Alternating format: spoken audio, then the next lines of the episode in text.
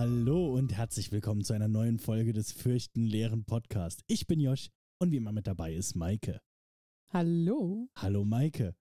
Und wir haben es nochmal geschafft, direkt eine Woche nachdem eine Folge rauskam, nochmal eine rauszubringen. Ja, hurra. nee, ab jetzt äh, wirklich wieder wöchentlich, wir schaffen das. Wir, wir, sind, wir versuchen es. wir sind motiviert und äh, wir haben Bock und wir haben letzte Woche über einen Film geredet und ich frage mal so, Maike, was wird uns denn diese Woche das Fürchten lehren? Ja, wir sind immer noch bei den Puppen. Und äh, Josh hat hier so einen Film im Regal stehen gehabt. Der hat uns die ganze Zeit schon angelacht. Und wir wollten ihn auch unbedingt gucken. Und irgendwie haben wir ihn dann, ich weiß gar nicht, kurzfristig aus den Augen verloren. Und ja, dann, auch so ein bisschen wegen unserer Sommerpause und Ja. dann wegen Megan, weil Megan war Genau. halt ausgeliehen bei Amazon, da gab es eine Zeit, bis dahin musste der geguckt sein. genau. Aber ja, deshalb haben wir uns jetzt entschieden, so, hey, den, den hatten wir eigentlich schon mal vor und da sind auch gruselige Puppen drin. Also lass uns doch den gucken. Und also, man muss auch dazu sagen, da sind nicht nur gruselige Puppen drin, der Oh, Film heißt Dolls. also, wie, wie, äh, wie gut kann man es noch machen? Es gibt übrigens auch Mhm. so ein japanisches Drama, das Dolls heißt, um das geht's nicht. ja, ja, gleich dazu sagen. Nein, das Genau, wir nicht. wir, wir reden über, wäre jetzt lustig, wenn du jetzt, ach so, da habe ich falsch recherchiert, tut mir leid. Gut, Ich habe mich schon gewundert, da waren gar nicht so viele Puppen dabei. Aber äh, nee, wir reden über den, äh, jetzt hätte ich natürlich die Daten schon mal können zur Hand haben, aber über den Horrorfilm aus den 80ern auf jeden Fall. Hm. Ähm, ich gucke das gerade mal nach, während du schon mal erzählen kannst. Äh, Oh ja. Ähm, ich weiß, dass er von Stuart Gordon ist, ja. der wahrscheinlich den meisten Leuten etwas sagt und ich saß da so ein bisschen like, oh, Stuart Gordon. Okay. Weil ich mir Namen ganz schlecht merken kann. Aber er ist auch so einer, ich weiß nicht, ob er unbedingt vielen was sagt, weil Stuart Gordon ist so ein, sagen wir, spezifischer Regisseur. Ja, also ja. das sind Filme, die kennt jetzt zum Beispiel der, der klassische ähm, äh, Horrorfan, der halt jeden Monat ins Mhm. Kino geht, um den neuesten Horrorfilm zu gucken. Oder der nichts vor 2000 gesehen hat. Ja, den bei nicht. denen, bei denen ist schwierig. Okay, sehe ich ein. Aber ähm, um mal so ein paar Namen zu sagen, die bestimmt der ein oder andere kennt, wäre halt, äh, also er hat ganz viel äh, gerade in die äh, Lovecraft-Richtung gemacht, Hm. aber dann auch so Sachen wie, also äh, Castle Freak hatte mir zumindest was gesagt, habe ich aber auch sehr lange nicht gesehen. Ähm, From Beyond, äh, da haben Ja, wir, da sind wir wieder bei Lovecraft. da kommen wir gleich noch ein bisschen nä näher drauf zu sprechen, glaube ich. Ja. Ähm, er hat auch eine Version von The Pit and the Pendulum gemacht, also äh, oh, die, wie, wie heißt Edgar das auf Poe. Deutsch? Genau, Edgar Allan Poe auf Ähm, jeden Fall. ich Äh, weiß nicht mehr ja, das Hm und das Pendel. Ja, aber ich genau. habe vergessen, wie es heißt. Aber äh, ja, er hat aber auch, äh, ich glaube, sein bekanntester Film ist tatsächlich auch sein na, zweiter, sein erster ist ein Film namens Bleacher Bums von 79, den kenne ich auch nicht. Hm, Okay. Aber sein bekanntester Film ist von 1985 Reanimator. Ja. Auch Lovecraft, aber anderer Lovecraft, als man normalerweise Hm, denkt. hm. Und Reanimator müssen wir auch mal irgendwann drüber sprechen, weil das ist der Film, über den wir uns so ein bisschen Ja, kennengelernt haben, ne? Weil, ja, weil äh, ich glaube, du hast, du hattest angeboten, äh, den auszuleihen und jemand anders, der da war, wollte ihn nicht haben, weil er wusste, dass das ein ekliger Horrorstreifen ist. Äh, das, das könnte sein. Ja, so irgendwie war es, irgendwas Ja. darin war der Kontext auf jeden Fall. Und ich habe ich hab den dir auch ausgeliehen. Ja, ja. deshalb haben wir dann drüber gesprochen. Ich habe ihn auch geguckt. Ich habe dir, glaube ich, sogar Fotos geschickt Das- während dem Gucken. das weil ich könnte erinnere mich sein. daran, dass ich den echt lustig fand. Der, ja, aber genau, um äh, jetzt nicht zu tief Ja. reinzugehen, aber genau. Und, Das ähm, ist alles das Werk von Stuart Gordon. und es ist auch wichtig, vielleicht dazu zu sagen, Reanimator ähm, war nicht nur das Werk von Stuart Gordon, sondern wurde, glaube ich, auch äh, produziert von Charles Band. Mhm. ähm, der dann gesagt hat, okay, du hast das richtig gut gemacht, mach doch noch was. Und dann hat er ihm nämlich angeboten, mach doch From Beyond. Ja, also sie, ähm, es war auch am Anfang wirklich so eine ganz, äh, wie soll man sagen, monetäre Geschichte.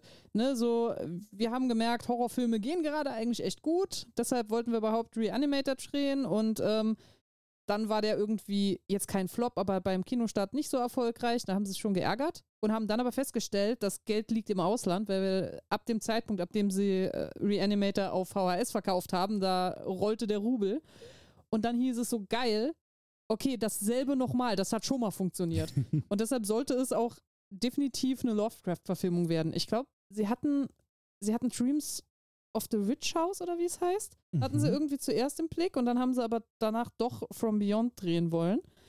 Und ähm, während man quasi die Organisation gemacht hat, damit man From Beyond auch wirklich drehen kann, kam, ich weiß gar nicht, ich glaube wirklich, es war Band. Ich weiß aber nicht, wer ich, genau ja, es es war. Charles ne? Band, so Es wie war ich es Charles verstanden habe. der, der kam dann wirklich nochmal zu Gordon und hat gesagt so, hey, weißt du, was auch cool ist? Wir haben in unserem Plan hier irgendwie, ich weiß gar nicht, ein paar Wochen Zeit, bevor wir mit From Beyond anfangen wollen. Schaffst du noch einen Film? Ja, du hast Bock, komm. Ich gebe dir das Projekt hier. Und so entstand Und Dolz. dreh, dreh den bitte einfach auf den Sets. Ja. Äh, wir haben ja auch ein Drehbuch. Ähm, und äh, das Drehbuch ist äh, übrigens also. Das äh, Drehbuch, das ist super geil. Drehbuchautor ist ähm, äh, Ed Naha. Ist ein Mhm. sehr, äh, sehr komischer Name eigentlich, aber Das scheint auch Äh. ein komischer Dude zu sein. Der hat sich ähm, in einem Interview auf der DVD, hat er sich vorgestellt schon mit, ja, ich bekomme immer die Filme, die so ein bisschen ulkig sein sollen, die ansonsten immer die Leute komisch finden. er ist auch, also ich habe das Audiokommentar zum Film geguckt und er ist auch ein sehr lustiger Kerl, so er ist auch so sehr so äh, äh, so ein bisschen, also er hat auch in einer Szene mal einfach gesagt, ja, das ist, weil ich so klein bin und er ist so so äh, äh, er hat auch irgendwie gesagt, ja, so einen wie Ach, so einen wie mich gibt's kein zweites Mal, zum Glück. Und so, äh, genau. Und, ähm, und der ist aber so ein, so ein Kerl, der ist halt auch zu Charles Band und Band hat zu ihm gesagt, hey, kannst du ein Drehbuch für uns schreiben? Ja, Ja. klar, worum soll's gehen? Ja, wir haben hier dieses Poster. Der Ja. Film heißt Dolls. Mach ein mal einen. Film drüber. Genau. Das ist vor allen Dingen, ja, äh, was ist der Inhalt des Films? Also ja, ich sehe das Poster, was ist denn der Inhalt? Es geht um eine Killerpuppe. Und sonst alles deine Entscheidung. Und dann hat Ed nachher nur eine Frage gestellt, nämlich, können das auch mehrere Puppen sein? Und hat gesagt, angestellt, okay, mach. Und ähm, übrigens, äh, also zum einen äh, will ich mal gerade sagen, dass Stuart Gordon und Ed Naha später nochmal zusammengearbeitet haben, als Autoren eines Films, der wahrscheinlich sogar unseren Hörern, die ja auch so in unserer Altersklasse sind, Hm. äh, äh, bekannter ist als die Filme, über die wir jetzt alle gesprochen haben. Ebu. Nämlich äh, Liebling, ich habe die Kinder geschrumpft. ist geschrieben von Stuart Gordon und Ed Naha. Ähm, Das ist, weil er so klein ist. ich glaube tatsächlich war das in diesem Kontext. Oh da haben sie Gott. nämlich auch drüber gesprochen. ähm, ich glaube, das war tatsächlich sein Witz dann. Schön. genau, also ähm, äh, äh, die, die haben noch mehr zusammengearbeitet und die wirkten auch in dem Audiokommentar. Die waren sehr locker, sehr nett. Ja. Aber, ja, wolltest du noch was sagen? Nee, ich, ich fand auch, die, die äh, waren in, dem, in den Interviews, wirkten die auch sehr lustig. Da Ja. kam Ed nachher schon, der, der saß da mit einem Hawaii-Hemd. also, das macht automatisch unterhaltsam, ich weiß nicht. Ja. So gute Vibes. Und, äh, aber wir sollten auch noch mal ganz kurz über Charles Band reden. Würden wir noch viel länger über Puppen reden oder hätten wir die Staffel über Puppen Oh gemacht, Gott, ja. Hätten wir wahrscheinlich noch viel mehr über Charles Band geredet. Mhm. weil der ist äh, quasi der, der Grandfather of, äh, of Puppenfilme. ja. Äh, weil also nicht nur hat er halt Dolls gemacht, ähm, also er ist Produzent, da muss man dazu sagen, Produzent im Sinne von wirklich, er ist eigentlich der, ähm, wir haben glaube ich schon über, äh, jetzt fällt mir natürlich sein Name nicht ein, Roger Corman gesprochen. Äh, Mhm. Den erwähne ich sehr gerne, weil das ist so ein Kerl, der hat einfach ähm, Filme, äh, Filmemachern Geld gegeben, hat gesagt, hier, dreh, dreh einen mal. Film. Du hast nicht viel Geld, aber mach einfach hier ist ein Skript, dreh. Mhm. Äh, Leute, die unter, äh, unter, äh, äh, unter ihm gestartet sind, sind zum Beispiel äh, Francis Ford Coppola oder auch ähm, Jack Nicholson, der Schauspieler, Mhm. hatten alle ihre, ihren Start bei, bei jetzt fällt mir sein Name schon, Roger Corman. So. Ich bin heute irgendwie ein bisschen. Das äh, ist die Hitze. Genau, wahrscheinlich. Äh, Charles Band ist sowas für Puppen. Also er, er hat, ähm, er hat auch einfach Geld gegeben und gesagt, hier, ne, hier hast du ein Poster, mach mal. Mhm. Äh, und von ihm sind halt so Sachen wie Puppet Master, Dolls, äh, Demonic Toys, äh, also Mhm. diese ganze Richtung. Wenn es mit Puppen zu tun hat, Oh kommt Gott, er ja. meistens irgendwie drin vor. Gerade wenn es Ja. Trashfilme sind, die mit Puppen zu tun haben. Er, er engagiert sich da auch wirklich. Er war ähm, auf der DVD, die ich geschaut habe von Dolls, war das Interview mit ihm und er saß vor einer Vitrine und in der Vitrine waren alle möglichen Ja. bekannten Film-Horrorpuppen. Also, das war Horrorfilmpuppen, Genau. nicht Film-Horrorpuppen. Ja. Und äh, ich glaube, das waren sogar größtenteils die Puppet Master Puppen. Ja, kann Ähm. sein. Also eine habe ich gedacht, ähm, das wäre diese, äh, diese Fetischpuppe, die wir mal gesehen hatten. Die, diese, diese afrikanische da, die mit dem Messer äh, Amok gelaufen Mhm. Ah. ist. Ähm, Aber kann auch sein, dass ich mich da versehen habe. die war tatsächlich auch, ich glaube, also du meinst aus Trilogy of Terror. Genau. Genau. Ähm, den Film hat Charles Band übrigens Stuart Gordon genannt als Inspiration, wie er das gerne hätte. Okay, okay. Also, äh, genau.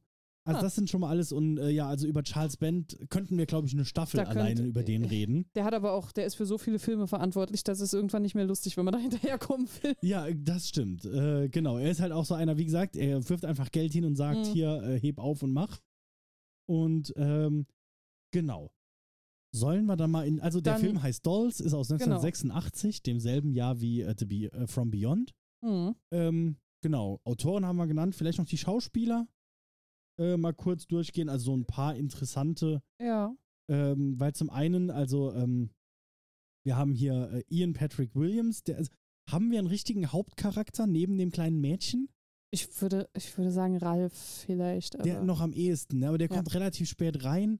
ja, eigentlich der so- ist nicht von Anfang an dabei. Es ist eigentlich. Es ist halt ähm, so diese typische, eine Gruppe von Leuten strandet in einem Haus. Genau. Und äh, aber äh, wir haben halt Ian Patrick Williams, der ist als erster gecredited, der ist der Vater von dem Mhm. Mädchen. Die Ehefrau äh, ist ähm, Carolyn Purdy Gordon.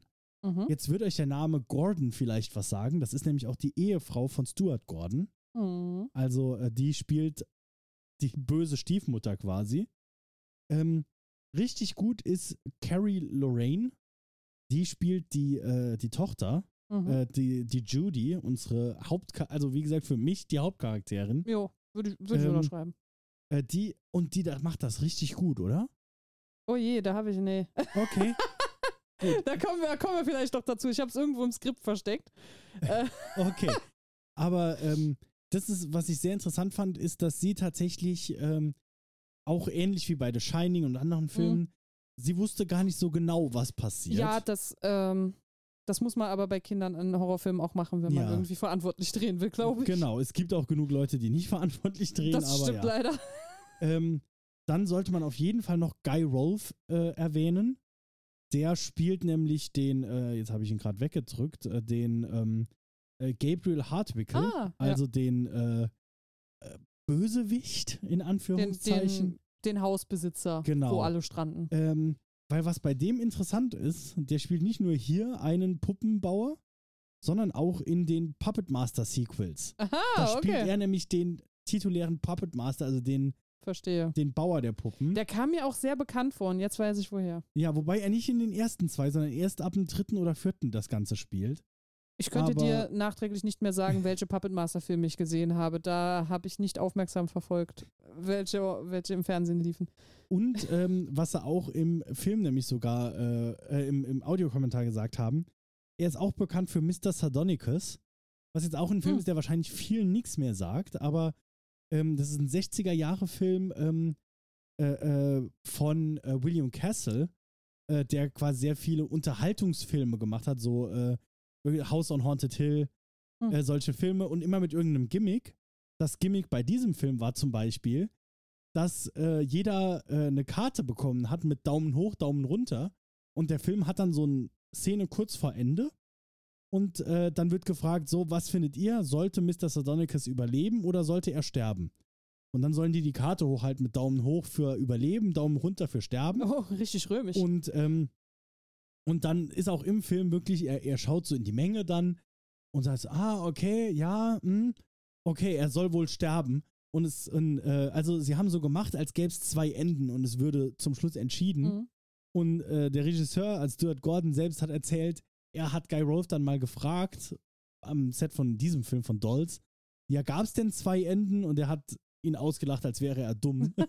Okay. ja, Oh. und ähm, genauso wie Guy Rolfe will ich aber zumindest kurz erwähnen, ähm, die Schauspielerin seiner Ehefrau, weil die einfach auch wirklich gut war. Das war die, Hillary, war äh, die, die ja. Hillary Mason. Die, oh, wenn, wenn wir von unheimlichen Frauen reden, äh, Ja, da hat auch der, ähm, der Schauspieler von, äh, von David Bauer, der, der gleich nochmal genau erklärt wird, wer es ist, äh, der Vater ist vom, von, Mhm. von dem Kind, ähm, der hat in Interviews auch gesagt, dass er sie unglaublich gruselig fand. Weil er musste in einigen Szenen mit ihr, mit ihr interagieren, hat er gesagt, so, das ist ansonsten die freundlichste Frau der Welt und dann muss sie diese schaurige ältere Hausdame spielen und dann ist das, als würde so ein Schalter umgelegt. Also, uh, Ja, ja. Das stelle ich mir aber wirklich so vor. Weißt du was, der Cast ist so klein. Wir haben jetzt noch drei Leute, die nenne ich einfach auch noch. ja, dann dann durch. hau raus.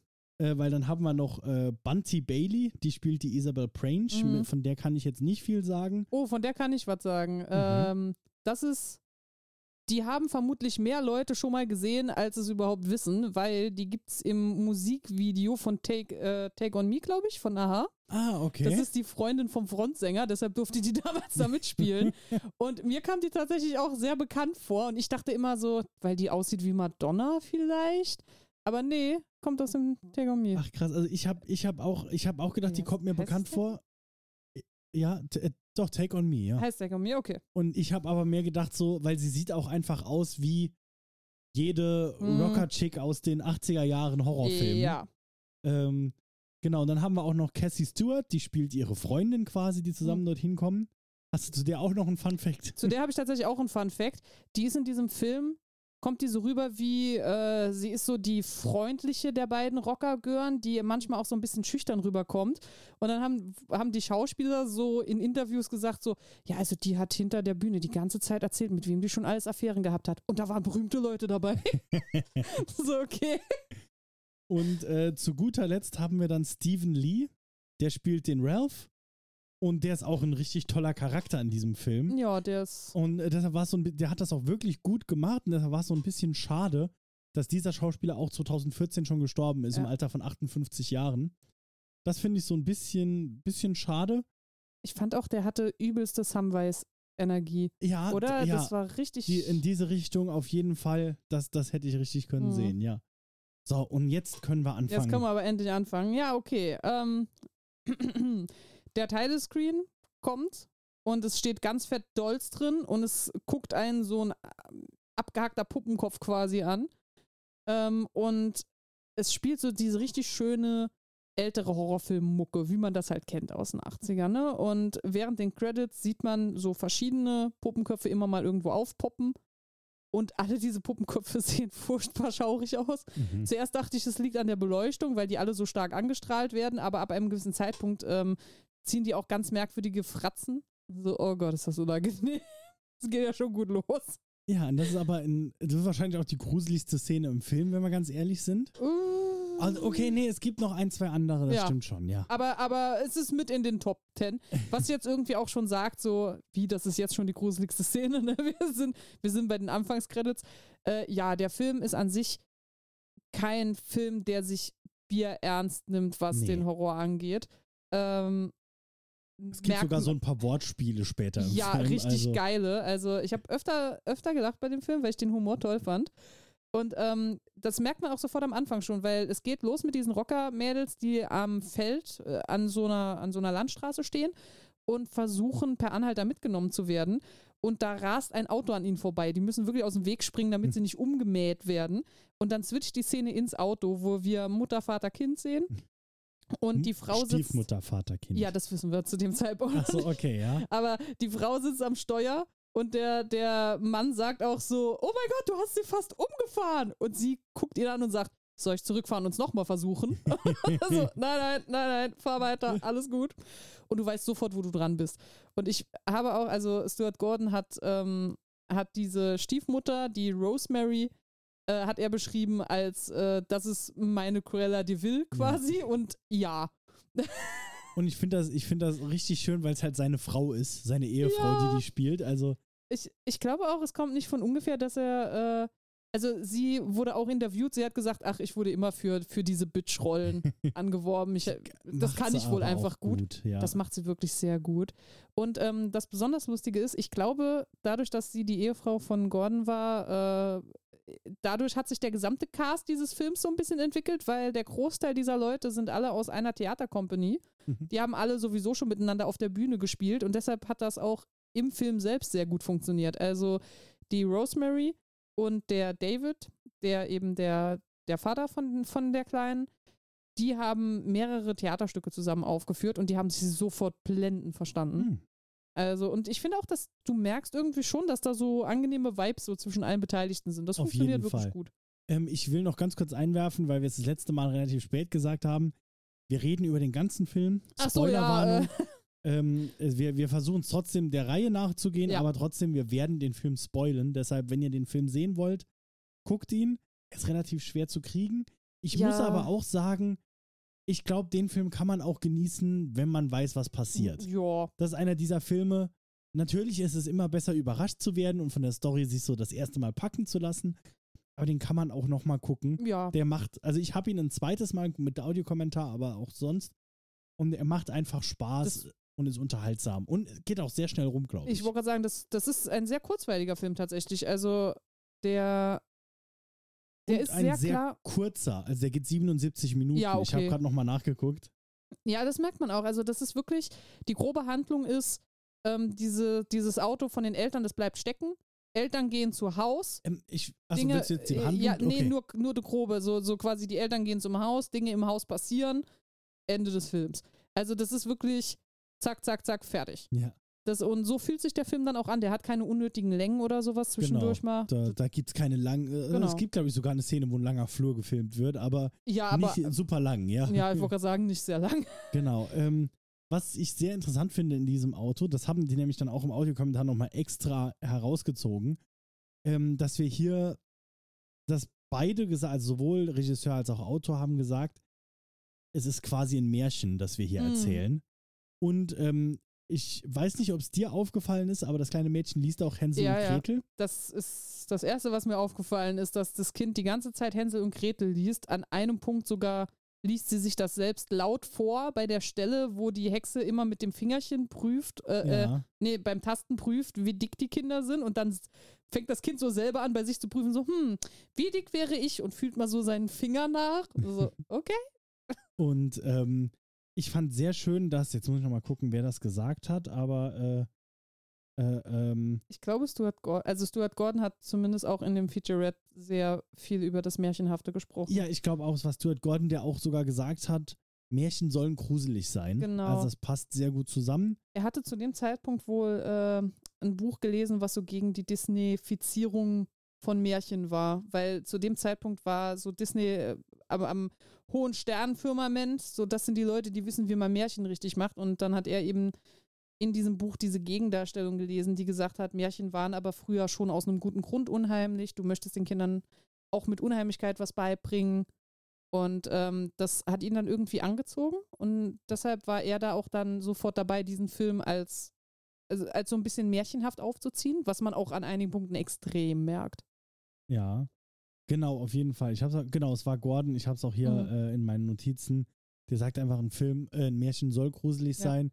Sie haben auch äh, später eine Danksagung. Jetzt habe ich natürlich, ich habe gerade geguckt, nicht aufgeschrieben, für wen, aber für einen amerikanischen äh, ähm, äh, Autor, der sogar gebürtiger Österreicher ist, glaube ich, äh, der auch tatsächlich über dieses, vielleicht ist das dann sogar der, Das könnte sein, ja. äh, ähm, weil ich habe dann nicht, nicht mehr genau geguckt, was der geschrieben hat, aber es ging auf jeden Fall um Märchen Mhm. und äh, genau, also da haben sie sich wirklich sehr drauf bezogen und sogar Ja. in den Credits dafür gedankt. Ähm, Ich fand aber lustig, dass es dann ausgerechnet das Hänsel und Gretel Märchen ist. Also ist es, weil die Kinder in ein Hexenhaus kommen und ihr auch in ein Hexenhaus kommt, in Anführungszeichen jetzt so? genau, also, das, das ist es mehr oder weniger Gell? tatsächlich und natürlich hat er aber auch ne, wirklich so sein eigenes Märchen letztendlich geschrieben. Ja, also, ja, genau. Aber halt so die, die Character-Tropes mit drin, ne? Wir Ja. haben die böse Stiefmutter, Ja. äh, äh, genau, wir haben ja, die Bösen müssen bestraft werden, die Guten müssen belohnt werden. Genau. Äh, typische, und, und auch dieses, äh, was ja auch ganz oft mit drin ist, ist dieses Kindliche ist was Gutes. genau. Das ist ja auch hier ein ganz großes Thema. Ja. Äh, genau, aber also wir reden hier von einem modernen Märchen. Und ähm, für, für alle, die schon länger uns zuhören, wir haben auch mal eine ganze Staffel, also mal so ein bisschen Cross-Promo, ne? Wir haben mal eine ganze, äh, eine ganze Folge über Märchen gemacht. Ja. In unserer ersten, in unserer Gore-Staffel. Also, wenn ihr mehr über uns über Märchen schwadronieren hören wollt, Oh ja, die sind gut, die Märchen. ja, die sind wirklich gut, dann äh, schaltet doch dort ein. Ähm, findet ihr sicherlich. Ich glaube, es heißt, und wenn sie nicht gestorben sind, dann leben sie, dann bluten sie noch heute, heißt die Folge. Ja. Äh, genau, also da könnt ihr ja dann nochmal äh, Mhm. nachhören. Und wir reden jetzt weiter über Dolls. Genau, ja. Die Familie, wie gesagt, im Auto unterwegs, das Auto bleibt stecken, weil das ist so ein bisschen jetzt so ein Crossover von Megan. Es ist einfach furchtbares Wetter und äh, das soll nicht sein auf Landstraßen, wenn man da mit dem Auto unterwegs ist. Ja.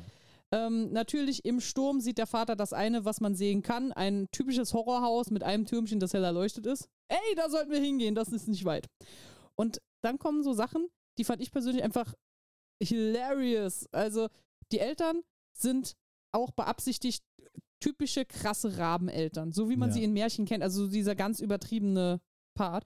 Und die sind auch so, wir sind mitten in der Nacht auf einer unbefahrenen Landstraße und gehen einfach los und keiner guckt nach dem Kind. Das Kind steht da einfach so. Wenn das Kind mitkommt, ist gut, wenn nicht, ist auch gut, haben wir ein Problem Ja, weniger. dann dreht sich die Stiefmutter doch sogar um, Ja, sieht, dass das aber- Mädchen langsam ist und wirft ihren Bär weg. Ja, genau. Und auch nur, weil sie böse ist. Ja. Und dann sagt das Kind so, das wird dir mein Teddy noch heimzahlen. Und dann kommt irgendwie die erste Szene, die mich so unvorbereitet Ja. getroffen hat, weil dann bricht ein riesiger Plüschbär aus dem Wald hervor. Also es ist der Teddybär nur es in ist, groß. Genau. Äh, Und er geht auf die Eltern zu und, und zerfleischt sie. und bricht dann noch aus seinem, aus dem Genau. Teddybär-Kostüm und was halt jetzt gerade aus, also ich glaube aus damaliger Sicht aber auch, es ist halt lustig, weil dann unter diesem Teddybärenkostüm Ist doch ein zweiter. ist quasi noch, also es soll diesmal, glaube ich, ein echter Monsterbär sein. Ja. Er sieht aber immer noch aus wie ein Mann in einem Kostüm, Ja. was das Ganze dann nochmal so ein bisschen absurder macht. Und äh, genau, und dann freut sich das Mädchen, dann war es aber nur ein Traum. Nee, es, es freut sich nicht mal so, sondern, und das ist der Punkt, das Mädchen guckt dann seinen bösen Teddybär an und sagt so, ah, Teddy. stimmt, ja. Und es war so, der Teddy zuckt dann so mit den Schultern, ist so Sitcom-Moment. Jetzt müsste der Applaus oder das Lachen eingeblendet werden und es wäre perfekt. Und dann saß ich da und dachte so, ich bin nicht sicher, ob dieses Mädchen schauspielern kann. Also ich weiß nicht, ob es beabsichtigt ist, dass das gerade so doof klingt oder ob sie das wirklich nicht kann. Ah, ich glaube aber, das Und- war, das war beabsichtigt. Genau, der- ich glaube, da war es beabsichtigt, aber an vielen Punkten in diesem Film merkt man, dass das Kind nicht richtig schauspielern kann, sondern dass es irgendwie so ein bisschen eine Sache sagt, weil es das auswendig gelernt hat. Und an anderen Punkten merkst du, dass es so sehr ehrlich auf Dinge reagiert. Und ähm, das Lustige ist, was normalerweise läuft unter, oh, schlechter Kinderschauspielerin, ähm, Gordon hat sie genau deshalb gecastet. Weil Gordon hat gesagt, er hatte einen ganzen Haufen Kinderschauspieler zum Casting. Mhm. Und er fand einen schlimmer als den nächsten, weil die alle perfekt glatt poliert und äh, dein typisches Hollywood-Starlet waren. Und er so, ich will aber keinen kleinen Erwachsenen für die Rolle. Ich will eigentlich jemanden, der wirklich realistisch rüberkommt wie ein Kind. Das ist dann egal, ob die ihre Lines quasi perfekt intoniert und sowas. Du als Zuschauer sollst das Gefühl haben, da ist ein echtes Kind auf der Leinwand. Das ist das Mhm. Wichtige für den Film. Und ich fand den Ansatz irgendwie cool. Also, die, Und- ich bin immer noch der Meinung, die kann nicht wirklich gut schauspielen. An einigen Punkten merkst du das richtig derb, aber ja, das Gefühl, was er erzeugen will, kommt definitiv rüber. Auf jeden Fall. Und ähm, was er auch gesagt hat, ist, wie gesagt, ne, er hat natürlich sie größtenteils von den gruseligen Sachen ja, weggehalten. ja. Sie hat aber den Bär gesehen. Ja. Und äh, deshalb hat er ihr jedes Mal, wenn er sie erschrecken wollte, also wenn irgendwas Gruseliges passiert, hat er gesagt, da kommt nochmal der Bär. Dann hat sie Angst bekommen. äh, also das hat, Oh äh, das hat funktioniert. Süß. Genau, und du Ja. sagtest jetzt schon, ne, dann sehen sie dieses, äh, dieses Haus, Genau, also kommen dort an wie gesagt, ne, das mit dem Bär war alles nur ein Traum. Ähm, Ja. Die kommen dort an. und sehen diese alte Villa. Ja, Und äh, diese, Ding. diese Villa ist übrigens ein Modell. Also die ist nicht wirklich da, Ja. sondern das ist ein Modell. Das Einzige, was wirklich gebaut ist, ist dann der Eingang. Das ist mir dann, ist mir vorher noch nie aufgefallen, aber jetzt Nö, dann so, wenn man es dann hört, sieht man dann so, okay, ja, jetzt sieht man gar nichts mehr von außen rum. Man sieht Ja. diese Tür man sieht immer und es das, ist halt so ein Set. genau das Türmchen, die Haustür und nachher sieht man eine Wand, wo eine kleinere Tür eingelassen ist, weil natürlich durch die Haustür kommen sie nicht rein. Auf Klopfen und Rufen reagiert keiner. Und das Kind, das ist auch so geil. Die Eltern bleiben am Haus stehen, das Kind geht einfach. so, so, bye. Ja. und watschelt weg und findet dann so eine, ja, so eine, so eine kleine auf- und zuschlagende Tür in so einer Seitenwand. Und die Eltern gehen dann eben mit ihr dort, dort rein, um sich unterzustellen. Ja. Am Anfang haben äh, zumindest die, äh, die Stiefmutter hat so ein bisschen äh, Skrupel. Also die möchte, die möchte halt nicht nachher als Einbrecherin festgehalten werden. Aber dann sagt der Typ so, ja, was, was soll das denn? Wer soll uns hier denn festhalten? Graf Dracula? und dann marschieren sie da alle in den Keller. Man, äh, und jetzt ist auch so, und dann sind in den Keller, jetzt bin ich gerade nochmal Ja, verwirrt, da es- kommen sie doch aber irgendwie in den. Es sieht, es sieht für mich aus wie ein Keller, weil es steht alles voll mit Kisten. Es könnte sein, dass sie auch im Workshop rauskommen. Mhm, Das ja, habe ich nicht ganz ausmachen können, muss ich jetzt ehrlich Ja. sagen. Ähm, sie sind da auch nicht sehr lange. Also sie, sie gehen rein, das ist ein Raum mit ganz vielen Kisten. Die Kleine sieht ein, ein, ja, ein winziges Wesen, das so zwischen den Kisten herum huscht. Und sie hört es auch. Das ist wie so ein Gackern. und äh, sieht allerdings nicht wirklich, was es ist. Und dann heißt es von den Eltern aus, ja, wir sind ja bestimmt Ratten oder sowas. Mhm. Und weil die Kleine Angst hat, die kracht in ihren Vater, der Vater kracht in die nächste Wand aus Kisten. Das macht genügend Lärm, also kommen mal die Hausbesitzer vorbei und gucken. Ja. Die haben auch sofort die Schrotflinte mit dabei, wie man das halt damals so hatte. Ähm, die sind aber tatsächlich sehr, sehr freundlich. Als dann Ja. klar ist, okay, die wollten sich hier unterstellen, ja, oh, dann kommen sie rein, wir haben Kaminfeuer. Sie sind freundlich, aber auch schon ein bisschen Sie Komisch. sind, sie sind, ja, und also so, so dieses, ich weiß nicht, ob unheimlich das richtige Wort ist, Nee. aber vom ganzen Verhalten her wäre es so, wenn du in das Haus kommen würdest, du würdest auch nochmal überlegen, ob du vielleicht doch woanders hingehst. ich So. bin sehr naiv, Ja, ich würde wahrscheinlich bleiben, aber du- wäre nicht zu meinem Besten. Du stehst da ja dann drauf. Du würdest ja dann auch sagen, ja, hier ist cool. ja, okay, das stimmt. Ähm, übrigens, diese ganze Anfangsszene ist auch so ein bisschen inspiriert und das ist mir sogar aufgefallen, ohne dass er es gesagt hat, von dem 30er-Jahre-Film The Old Dark House. Ah, Ähm, okay. Das ist auch, also das ist auch ein Film tatsächlich äh, über mehrere Leute, die zufällig in diesem alten, dunklen Haus stranden. Und äh, äh, dort gehen halt komische Sachen in dem Haus vor. ähm, was aber auch, ähnlich wie dieser Film, mehr so eine schwarze Komödie ist, so eine Horrorkomödie. Wie hier auch, dass sich die Charaktere in dem Fall aber einfach sehr verrückt verhalten. Ich muss auch ehrlich Mhm. sagen, ich, als ich das Haus am Anfang gedacht, äh, gesehen habe, ich habe nicht an From Beyond gedacht, ich habe so instinktiv an die Rocky Horror Picture Show gedacht. Der ist Weil- auch direkt inspiriert von Gell, The Old so, Dark House. Das, Äh, das scheint so alles derselbe, derselbe Filmanfang zu sein, Ja. ein bisschen. Also The Old Dark House ist tatsächlich sehr interessant, weil normalerweise sowas wie äh, äh, hier äh, The Cabin in the Woods ist eigentlich ein Film, ein Filmname, den man dann gibt, wenn man sagt, wir machen jetzt eine Parodie auf diese ganzen Cabin in the Woods Filme. Hier ist aber so, The Ja. Old Dark House ist aus den 30ern Cool, cool. und daraufhin wurden ganz viele Old Dark House Filme gedreht quasi. Äh, äh, einfach mit dem, mit dem Genre, weil das kennt ja Hm. jeder, dieser Film von jemand strandet in einem alten, dunklen Haus und kommt über Ja. Nacht nicht weg, ne? ja, nur dass wir das heute auch sehr häufig ernsthaft dann haben, ne? Das, ähm, Ja. Ja. ja, das Lustige ist, wieder sieht man die Rabeneltern, die stürmen auch einfach voran, die wollen ans Feuer und der alte Herr, der nimmt äh, die Judy so, so an der Hand und geht mit der langsam durch das Haus und unterwegs sehen sie dann auch so, oh wow, da ist ja ein Zimmer über und über voll mit Puppen. Überall, wo Platz ist, sitzt so ein Vieh. So richtig diese ex dieses extreme Puppenhort-Ding, was alte Frauen so, so ähm, stereotyperweise tun äh, wie man sich das dann vorstellt. Auch richtig in diesen alten Trachten mit den Rüschenkleidchen allem Mhm. drum und dran, ne? Und auch hier muss ich nochmal sagen, ich glaube, es gibt Leute, die das, wie du sagst, wirklich genauso eingerichtet haben. Ja. Es ist super unheimlich.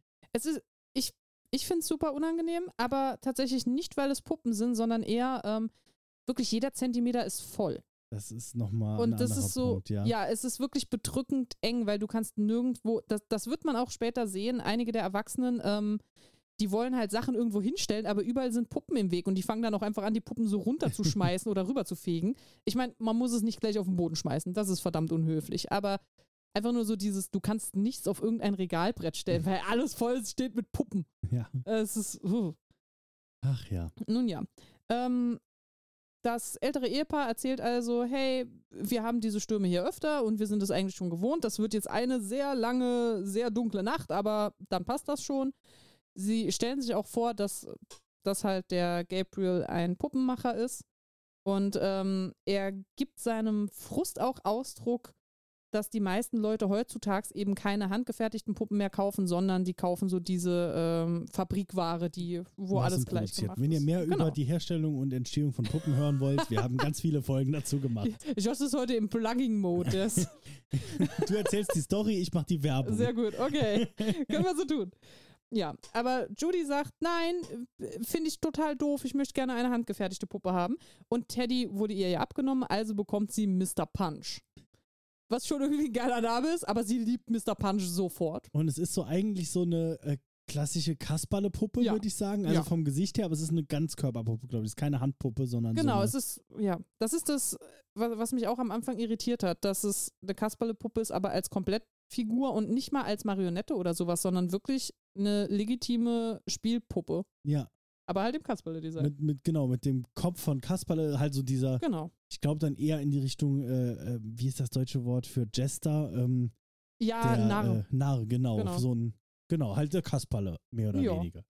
Aber ich finde, es passt sehr gut, weil dieser pa Mr. Punch hat auch dieses, dieses böse Grinsen irgendwie. Ja. Was halt Kasperle ja auch hat, aber hier, vielleicht auch, weil es ein Horrorfilm ist, fühlt sich stärker an. So dieses, Ja, das ist, das ist so eine Puppe, als sie dem Kind gegeben wird, sitzt du da als Zuschauer und sagst dir, oh, ich weiß, das Vieh ist besessen oder sowas. ja, genau. Das- aber es ist nicht so eine Puppe wie halt jetzt die Annabelle, wo man denkt, ja, das Nein. ist eine reine Horrorpuppe, die will doch niemand haben. Nee. Ich könnte mir vorstellen, dass ein Kind diese Puppe mag. Tatsächlich ja, es ist nicht so extrem, dass, also ich habe mich gewundert, dass das Kind so ein krasser Fan von der Kasperle-Puppe ist, aber ich schätze, als ich klein war, habe ich auch eine Kasperle-Handpuppe gehabt und fand die Mhm. cool. Also Ja. Vielleicht ist das einfach was, was mit Kindersynapsen dann gut funktioniert, wenn man so Kasperle-Puppen kriegt. Keine Ahnung, Vielleicht ist sie aber auch einfach nur begeistert allgemein. äh, we- dass sie Wenn, nur mal sie eine so, Puppe hat. we- wenn sie so Eltern hat, dann wird sie Ja. wahrscheinlich froh sein, wenn sie mal eine Puppe geschenkt Das, bekommt. das stimmt tatsächlich. Ähm, ja, dann fällt dem Film ein, dass, äh, dass es vielleicht ein bisschen wenig ist, wenn nur drei Leute in der Handlung mitmachen. Also geht die Tür auf und die beiden Rocker-Mädels von ganz zu Beginn kommen reingestampft und die haben Ralf dabei. Ralf ist so ein junger Dude, wirkt so ein bisschen schüchtern. Der ist der Depp, der quasi angehalten hat, um die beiden mitzunehmen. ja. Und äh, ja, wie gesagt, Isabel und Enid heißen die zwei. Und die zwei machen sich dann auch erstmal, als sie ankommen. Ne? Also er wirkt, also Ah. den, den Film später merkt man so, er wirkt wirklich wie jemand, der hat das wahrscheinlich wirklich aus Herzensgüte und Ja. ernst gemeint gemacht. Aber Er wollte sie nett sein. machen sich direkt drüber lustig, dass er wahrscheinlich jetzt gehofft hat, mit ihnen einen Dreier zu haben. Ja. Und dass das so sein ganzes Ding war, warum er sie mitgeholt hat und dass er bestimmt ein Perversling ist. Mm, Das fängt hier schon an, zieht, kommt dann später nochmal vor. ja, Und dabei ist er wirklich neben, neben dem kleinen Mädchen der einzig gute ja, er, Charakter. er ist einfach nett. Ja. Also so quasi, er, er versucht äh, durch den gesamten Film hinweg, er versucht, das moralisch Gute zu tun. Mhm. Im Großen und Ganzen. Selbst wenn er mal irgendwie jetzt überreagiert oder was falsch macht, ist es aber immer aus einer guten Intention Ja, heraus. genau. Das können jetzt die anderen Charaktere nicht so unbedingt von sich behaupten. Nee, meinst du nicht? nee. ja, die, wie gesagt, ne, die Mädels piesacken ihn ein bisschen und ähm, ich, alle werden einander einmal vorgestellt, weil jetzt ist ja quasi die ganze Meute im Zimmer versammelt. Und ähm, da sieht man auch schon, Ralf erkennt zum Beispiel die, äh, diesen Mr. Punch. Mhm. Ich weiß nicht, woher genau er den kennt, aber er ist so, so von wegen, "Oh, eine Mr. Punch-Puppe, wow. Hm. Also, ist, ist das irgendwie ein bekanntes Ding? Ich, ich könnte mir vorstellen, dass es in dieser Welt was. Also, ich habe Ja, nochmal Mr. Punch gegoogelt und nichts dazu gefunden. nicht, ja. Ich könnte mir vorstellen, dass das in dieser Welt was Bekanntes sein soll, weil Ja. er ist ja schon ein Puppenmacher, der quasi davon leben konnte. ja. Äh, wobei er ist auch irgendwie ein. Wer weiß, aber. Mhm. Äh, äh, aber es könnte ja sein, dass das so in die Richtung geht, dass er halt kommerziell Puppen verkauft hat, die er handgefertigt hat. Ja, das kann sein. So sein eigener Etsy-Shop, Ja. wo er dann der ein bisschen durch die Decke gegangen ist. Ja, die Mädels ähm, bemerken, dass er diese Puppe erkannt hat und fangen sofort an, ihn zu ärgern, von wegen, oh, magst du etwa noch Puppen? Bist du etwa, äh, so quasi, bist du etwa noch ein Kleinkind? So in die Mhm. Richtung geht das. Und er sagt sofort, nein, nein, nein, ich mag gar keine Puppen. Mm, mm, nie gemocht. Mm. Ich bin viel zu alt für sowas. Aber ich meine, ja, wir alle wissen, was Sache ist, ne? Und dann kurz drauf erzählt das doch aber auch dem, äh, Genau.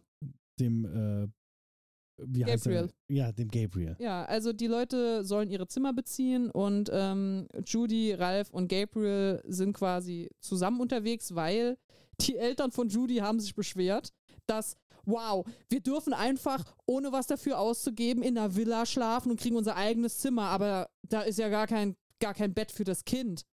Hallo, wir können ja wohl nicht mit unserem Kind zusammen übernachten, das ist ja ekelhaft. Und äh, natürlich heißt es dann, nee, das Kind kriegt ein eigenes Zimmer. Ja, super, mach's gut, Judy, tschüss. Und dann machen die einfach die Tür zu. Ja. Und so, lassen sie Judy mit den beiden fremden, fremden Männern da mitgehen, das passt schon. Aber tatsächlich haben die eine gute Zeit. Also, äh, Ich glaube auch, dass Judy da eine bessere Zeit hat Ja. als alles, was sie hätte können erleben in dem Zimmer. Die, ähm, also Judy liebt Puppen, ganz offensiv und so ehrlich wie ein Kind halt nun mal ist. Die findet das alles toll.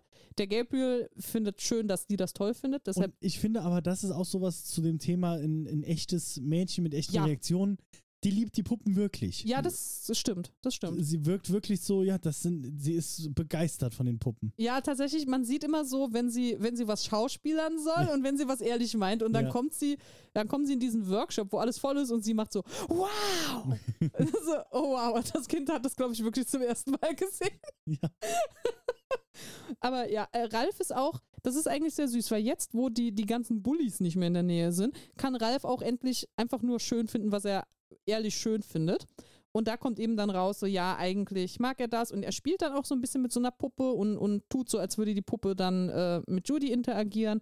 Also es ist ziemlich klar, dass Ralf liegt offensichtlich auch was da dran. Mhm. Und das wird nachher so das Unterscheidungsmerkmal für gute Menschen, schlechte Menschen. Die Leute, die mit Puppen spielen und die Leute, die denken, dass sie zu erwachsen dafür sind, das sind die Bösen. Ja, auf eine, also es ist schon ein bisschen, es ist schon ein bisschen tiefer gehender, ja, aber, aber, so kann man es gut zusammen. Äh, und er, ich habe, das ist jetzt das Problem, weil ich halt nur noch die, äh, die, ähm, das Audiokommentar geguckt habe. Aber äh, er erzählt doch auch irgendwas aus seiner Er Kindheit erzählt- wirklich so, warum er Puppen so geliebt hat. er erzählt tatsächlich den Plot von Toy Story, bevor es Toy Story gab. Weil er erzählt, dass sein Vater immer gesagt hat, wenn ähm, du ins Bett gehst, dann werden deine Spielzeuge wach und dann rennen die durchs Zimmer und tun Dinge. Und dann hat er immer versucht, diese Spielzeuge zu erwischen. Das hat aber nie so ganz geklappt. Und dann hat er gedacht, ja, okay, vielleicht sind die alle schüchtern. Dann tue ich halt ähm, meine Spielzeuge zumindest füttern. Also lege ich immer Kekse unter mein, unter mein Bett. Hat er auch gemacht.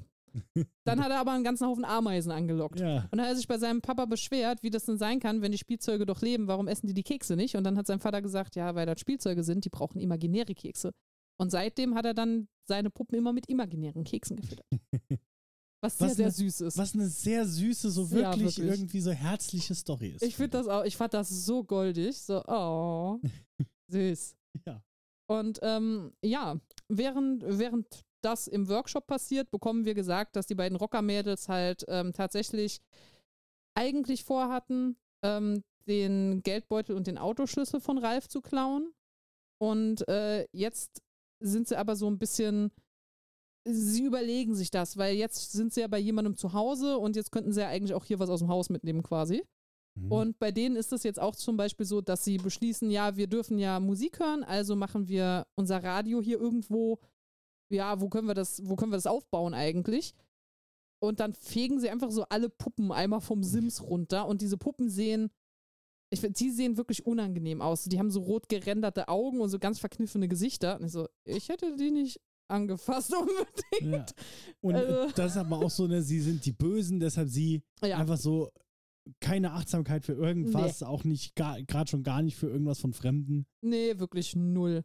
Und man sieht aber auch, ähm, Hillary bringt den Mädels auch noch Handtücher vorbei und erzählt dann eben, ja, wir haben auch nicht so viel Kontakt zur Außenwelt hier und die Mädels sind eigentlich gar nicht wirklich an irgendwas interessiert, außer, oder was heißt die Mädels? Ich muss eigentlich sagen Isabel, weil Enid hält sich eigentlich durchgehend zurück. Enid Mhm. ist einfach die Mitläuferin. Ja. Isabel ist eigentlich nur daran interessiert, ja, habt ihr denn Sachen, die wertvoll sind? Dieser ganze Kram, der hier rumsteht. Sind das denn Antiquitäten oder was ist das? Ist das nur alter Kram? Und ähm, ja, Und sie sagt auch immer Antiquities äh, falsch, weil ja, sie. Und das hat der Regisseur, äh, der Autor sogar gesagt, ja, das, das hat er so geplant, weil man kennt wenn man so aufgewachsen ist und ein Wort nur aus Büchern kennt oder halt noch nie Mhm. gesagt hat und dann äh, sagen, es aussprechen muss, dass man es dann falsch sagt und das findet er cool und deshalb hat er sowas eingebaut. Mhm. Dann sagt es aber zweimal unterschiedlich falsch. Ja. ja, sie sagt unterschiedlich, das stimmt. Ähm, ja, Enid, da sieht man so, Enid hat eigentlich prinzipiell schon einen guten Charakter, weil als es dann heißt, ja komm, wir rauben die Alten hier aus, wir haben alles voll mit Antiquitäten. Enid sagt so, nein, das möchte ich eigentlich nicht. Das finde ich nicht in Ordnung, fühle ich mich schlecht dabei. Ja, dann wart du im Zimmer und ich gehe los. Ja, okay. Und in der Zeit, in der die diskutieren, haben dann auch Ralf und Judy es auf ihr jeweiliges Zimmer geschafft, weil die haben unterschiedliche Zimmer. Und ähm, Wäre auch sonst irgendwie ein bisschen komisch. ja, also, ich habe, wobei ich muss ehrlich sagen, ich habe für einen Moment lang gedacht, dass die wirklich dasselbe Zimmer kriegen, weil die sind, die sind ja wirklich, die sind gut miteinander befreundet, so quasi instant. Also Ja. sie ist, ein, äh, Judy ist einfach froh, dass irgendjemand mal nicht scheiße zu ihr ist und Ralf ist froh, dass er mit jemandem über Spielzeuge reden kann, Ja. weil er das normalerweise nicht kann. Ist so, okay, irgendwie, es hätte mich jetzt nicht gewundert, wenn Gabriel beschließt, die ins selbe Zimmer zu tun. Aber zeitgleich hätte ich es auch sehr, sehr unpassend gefunden. Also ich bin froh, dass sie ihr eigenes Zimmer jeweils bekommen haben. Ja, ich auch. Ähm, ja, Isabel mit Taschenlampe durchs Haus. Ich musste einmal übelst lachen, weil als die los, als sie anfängt loszugehen und zu schleichen, die schleicht wie so ein Batman-Bösewicht aus den 80ern. Also sie schleicht wirklich so ganz übertrieben, so dieses. Den, den, den, Aber-. Ich habe das Gefühl, dass äh, diese Person, dieser Charakter wirklich so schleichen Ja, ja, würde. ja, ja. Es, pa- also es wirkt nicht unpassend.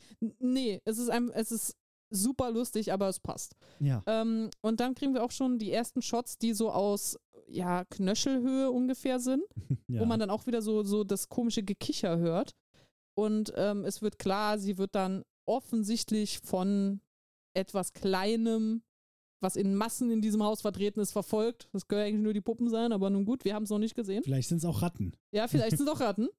Ähm, ja, dann, wie gesagt, Judy ist damit beschäftigt, sich selbst Hänsel und Gretel vorzulesen. Das ist so einmal zwischendurch. Und dann sagt sie, ach, ich habe eigentlich Durst. Ich gehe jetzt in die Küche mit Mr. Punch. Ja. Und das ist wichtig, weil Judy wird die Zeugin dessen sein, was jetzt demnächst mit Isabel passiert. Ja. Ähm, Isabel schafft es in einen Raum, der auch natürlich äh, voll mit, äh, mit Puppen steht. Aber da sind auch so Sachen drin wie so diese alten versilberten Kämme und Schmuckkästchen und alles. Und die macht, die macht einfach die Tasche auf und schiebt da erstmal. Oh, Ja, geil, ne? alles. Alles, was wertvoll aussieht, kommt da rein.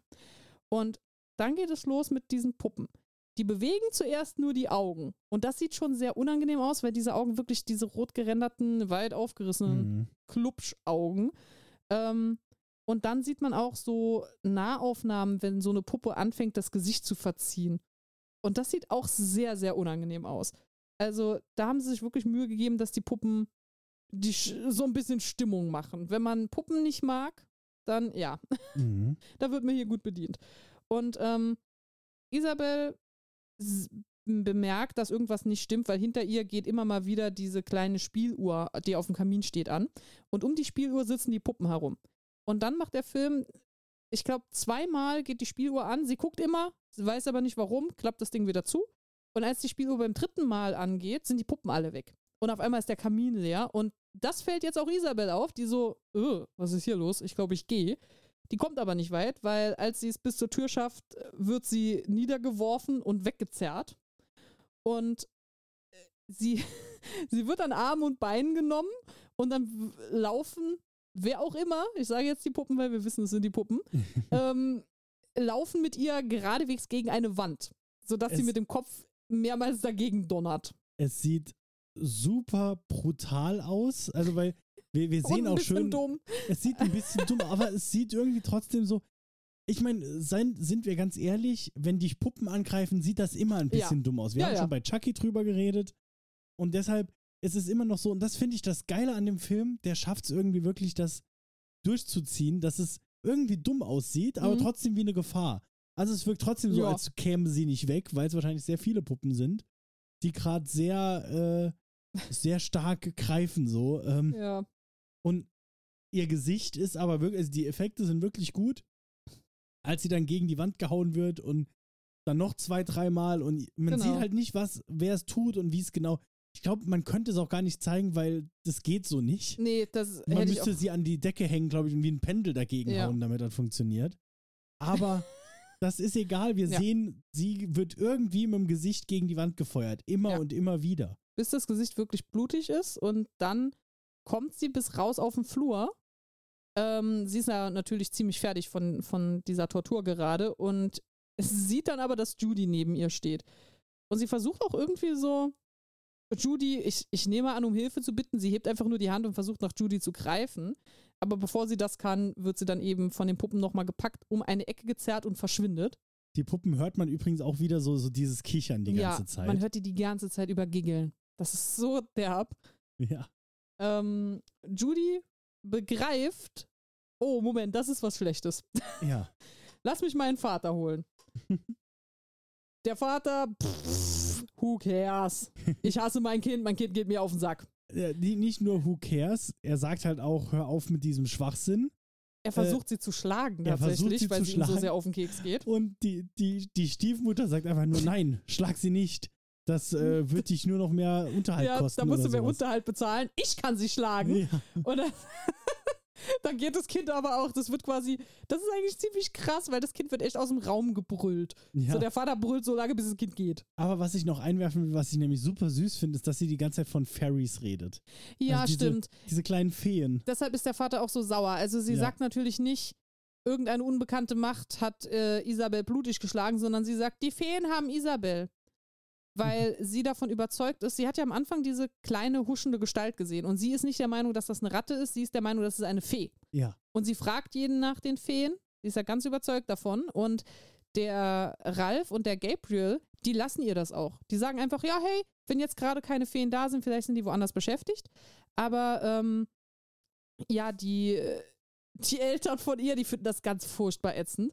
Und sobald sie irgendetwas sagt, was, was in die Richtung geht, der Vater flippt vollkommen und die Stiefmutter, äh, ja, die ist auch nicht Ich begeistert. könnte mir fast vorstellen, dass der Vater tatsächlich ein bisschen genervt ist, dass sie Hänsel und Gretel liest. So, Das glaube ich tatsächlich irgendwie auch. so er ist einfach, er, also er ist genervt, dass er eine Tochter ja, hat. ja, ja, wirklich. Also äh, da wäre auch egal, was das Kind macht. Dass das Kind existiert, ist schon zu viel. Ja. Ähm, ja, jedenfalls, dann switcht die Szene rum. Wir sind jetzt bei Ralf im Zimmer. Der hat, der hat eine, die Positionierung dieser Puppen ist so penetrant. Genau neben seinem Bett, auf, dem, auf der Kommode, sitzt eine Clownspuppe und guckt ihn an. Und, aber Ja, er hast nimmt. du keine Clownspuppe neben deinem Bett? Also, Nein, die habe ich auf einem Schaukelstuhl, dort, wo sie hingehört. Na, aber ähm, er, er, er ist offensichtlich so ein bisschen irritiert davon, aber zeitgleich so sein inneres Kind kommt halt raus und er sagt, er sagt dann irgendwie von wegen, ja, okay, dann, dann sitzt die halt hier, ne, und er hält sich auch kurz mit der und versucht dann zu schlafen. Also er, er schmeißt die nicht runter, er setzt die nicht weg oder so, er lässt die Puppe einfach Mhm. Puppe sein. Und ähm, ja, der wird kurz darauf von Judy nochmal geweckt, weil die ihm auch erzählen will unbedingt, ja, hier, die Elfen, die Elfen, die Elfen. Er glaubt ihr das auch nicht, aber anders als der Vater, der, der Judy anschreit, Ralf ist eher so von wegen, ja, okay, vielleicht waren die Elfen einsam, deshalb haben die dann Isabel mitgenommen. Und Judy like, oh, okay, das macht Sinn, ich gehe dann, gute Nacht. Und als sie gehen will, bemerkt er, dass ihre Plüschschüchen komplett blutdurchtränkt sind. Und er so, was ist das denn? Ah, das ist das Blut, das ist war von den Elfen, da wo die die Isabel. Oh mein Gott, was? Hast du mich etwa nicht angelogen? Nö, ich hab dir die Wahrheit gesagt. Ja gut, also die beiden auf. Sie müssen ermitteln, wo ist Isabel abgeblieben. und gehen dann an Isabels Zimmer, also an das der, der zwei Rocker gehören. Nee, da, Nee. sie gehen zuerst, glaube ich, tatsächlich gucken. Stimmt. Und, und äh, finden, das, das, das habe ich mir aufgeschrieben. Ralf ist an sich ein richtig toller Dude. Das einzige Problem, was ich mit Ralf habe, ist, dass er, er kommt so gut mit Judy aus, dass er irgendwie manchmal vergisst, wie alt Judy ist. Hm. Also er geht wirklich dann mit ihr diesen Flur runter und sagt, zeig mir mal, wo das war. Das macht ja noch Sinn. Dann zeigt sie ihm, wo das war. Er sieht die Blutspur und irgendwie vergisst er, dass, dass er auf Judy aufpassen muss und dass es vielleicht nicht gut ist, wenn die jetzt alleine hier durch die Gegend huschelt. Aber naja, er findet sie ja wieder, also alles in Ordnung. ähm, ja, sie äh, gehen der Blutspur hinterher und das ist auch wieder sowas. Er sagt, er sagt auch nicht von wegen, ja, hey, vielleicht ist das jetzt der Zeitpunkt, wo ich dich zurück zu deinen Eltern bringe, sondern, oh ne, möchtest du im Flur warten? Und sie sagt so, nein. ja, okay, dann komm mit hoch. Ich so, wie, komm mit hoch? Du weißt nicht, was da oben ist, da könnt ihr alles. Aber okay, er nimmt sie mit hoch. Sie sind auf dem Dachboden. Und auf diesem Dachboden steht ein ganzer Haufen Foltergeräte. Auch so komplett ohne weitere Erklärung. Einfach, wie man das so hat, eine eiserne Jungfrau und so einer von diesen, von diesen Stachelstühlen. ja, wer kennt's? Also, wie gesagt, also habe ich Die- auch alles. Äh, Ja, aber doch nicht auf dem Dachboden. Weißt du, wie schwer das ist? Das kracht irgendwann durch die Dielen. Stimmt, das kommt in den Folterkeller, deshalb heißt er ja auch so. Deshalb heißt der Folterkeller. Verdammt, ja. Ja. Ebenfalls auf diesem Stachelstuhl im Hintergrund sitzt jemand. Das sieht man am Anfang nicht, aber während die beiden da oben sich den Dachboden anschauen, blitzt und donnert es, weil draußen ist ja noch Unwetter. Und dann ist einmal richtig schön hinter ihnen hell erleuchtet, dass jemand auf diesem Stuhl sitzt und zappelt. Und das ist die Isabel. Die Isabel macht aber keinen Mucks. Sie zappelt komplett lautlos. Also sagen Ralf und Judy, hm, keiner da, lass wieder gehen. Und als sie runtergehen wollen, wird Ralf von den Puppen angegriffen. Allerdings, die stellen ihm irgendwie nur ein Bein. Also er stürzt so die Treppe runter, sie tun ihm aber sonst nichts. Mhm. Und er ist jetzt auch der Meinung, oh, das müssen Ratten gewesen sein. Die haben ihn bestimmt gebissen. Und das war so der Punkt, wo ich mir dachte, in diesem Film, immer wenn die Puppen vorkommen und ein Erwachsener Bezug drauf nimmt, die meisten Erwachsenen vergleichen Puppen mit Ratten und ich weiß nicht, was das ist.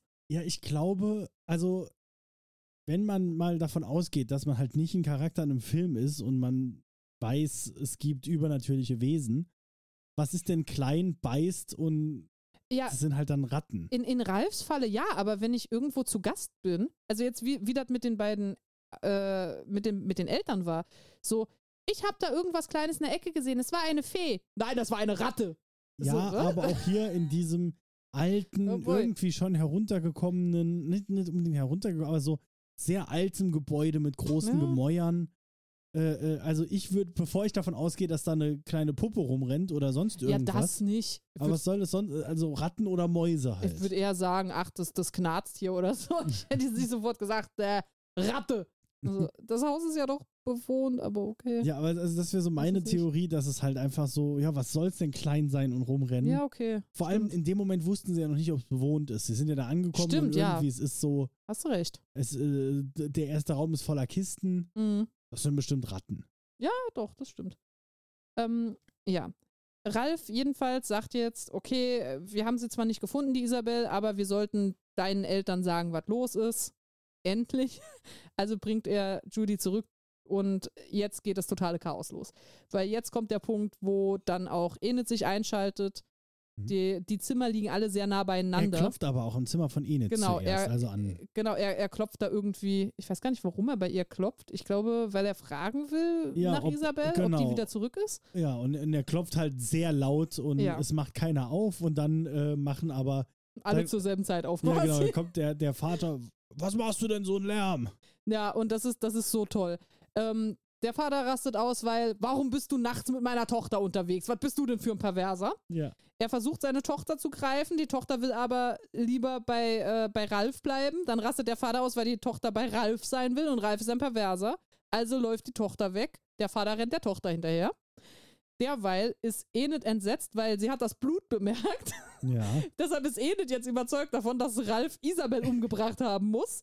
Ralf versucht zu erklären, dass das nicht der Fall ist, aber sie knallt ihm dann die Tür vor der Nase zu und als er sich umdreht, ist nur noch Rosemary da.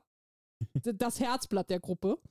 Und äh, ja, Rosemary knallt ihm dann auch die Tür vor der Nase zu, dann ist er allein.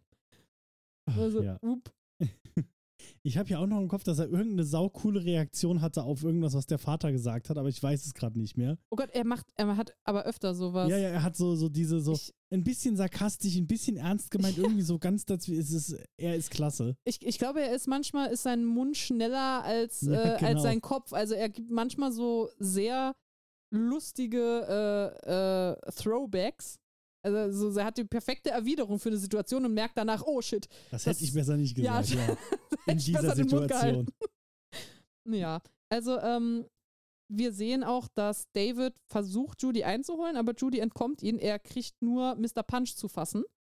Und da siehst du wieder, dass der Vater so vollkommen psychotisch ist, weil er droht Judy, ich zerreiß die Puppe, wenn du jetzt nicht zurückkommst. Die kommt natürlich nicht. Also versucht er wirklich, diese Puppe zu zerreißen. Und äh, klappt natürlich nicht so ganz. Dann scheint es, als hätte die Puppe ihn in die Hand gebissen. Dann lässt er sie fallen. Und dann kommt er auf die Idee, ja, okay, dann zünde ich die Puppe jetzt halt an. Also, was ist los mit diesem Menschen?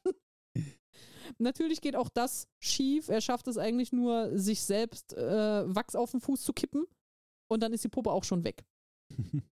Und ähm, ja, Ralf, der, wie gesagt, jetzt ja alleine auf dem Flur stand, trifft auf Gabriel. Gabriel ist auch noch Teil dieses Films. Ich dachte schon, ich sehe den nicht mehr, bis die Nacht vorbei ist. Aber nein, da ist er.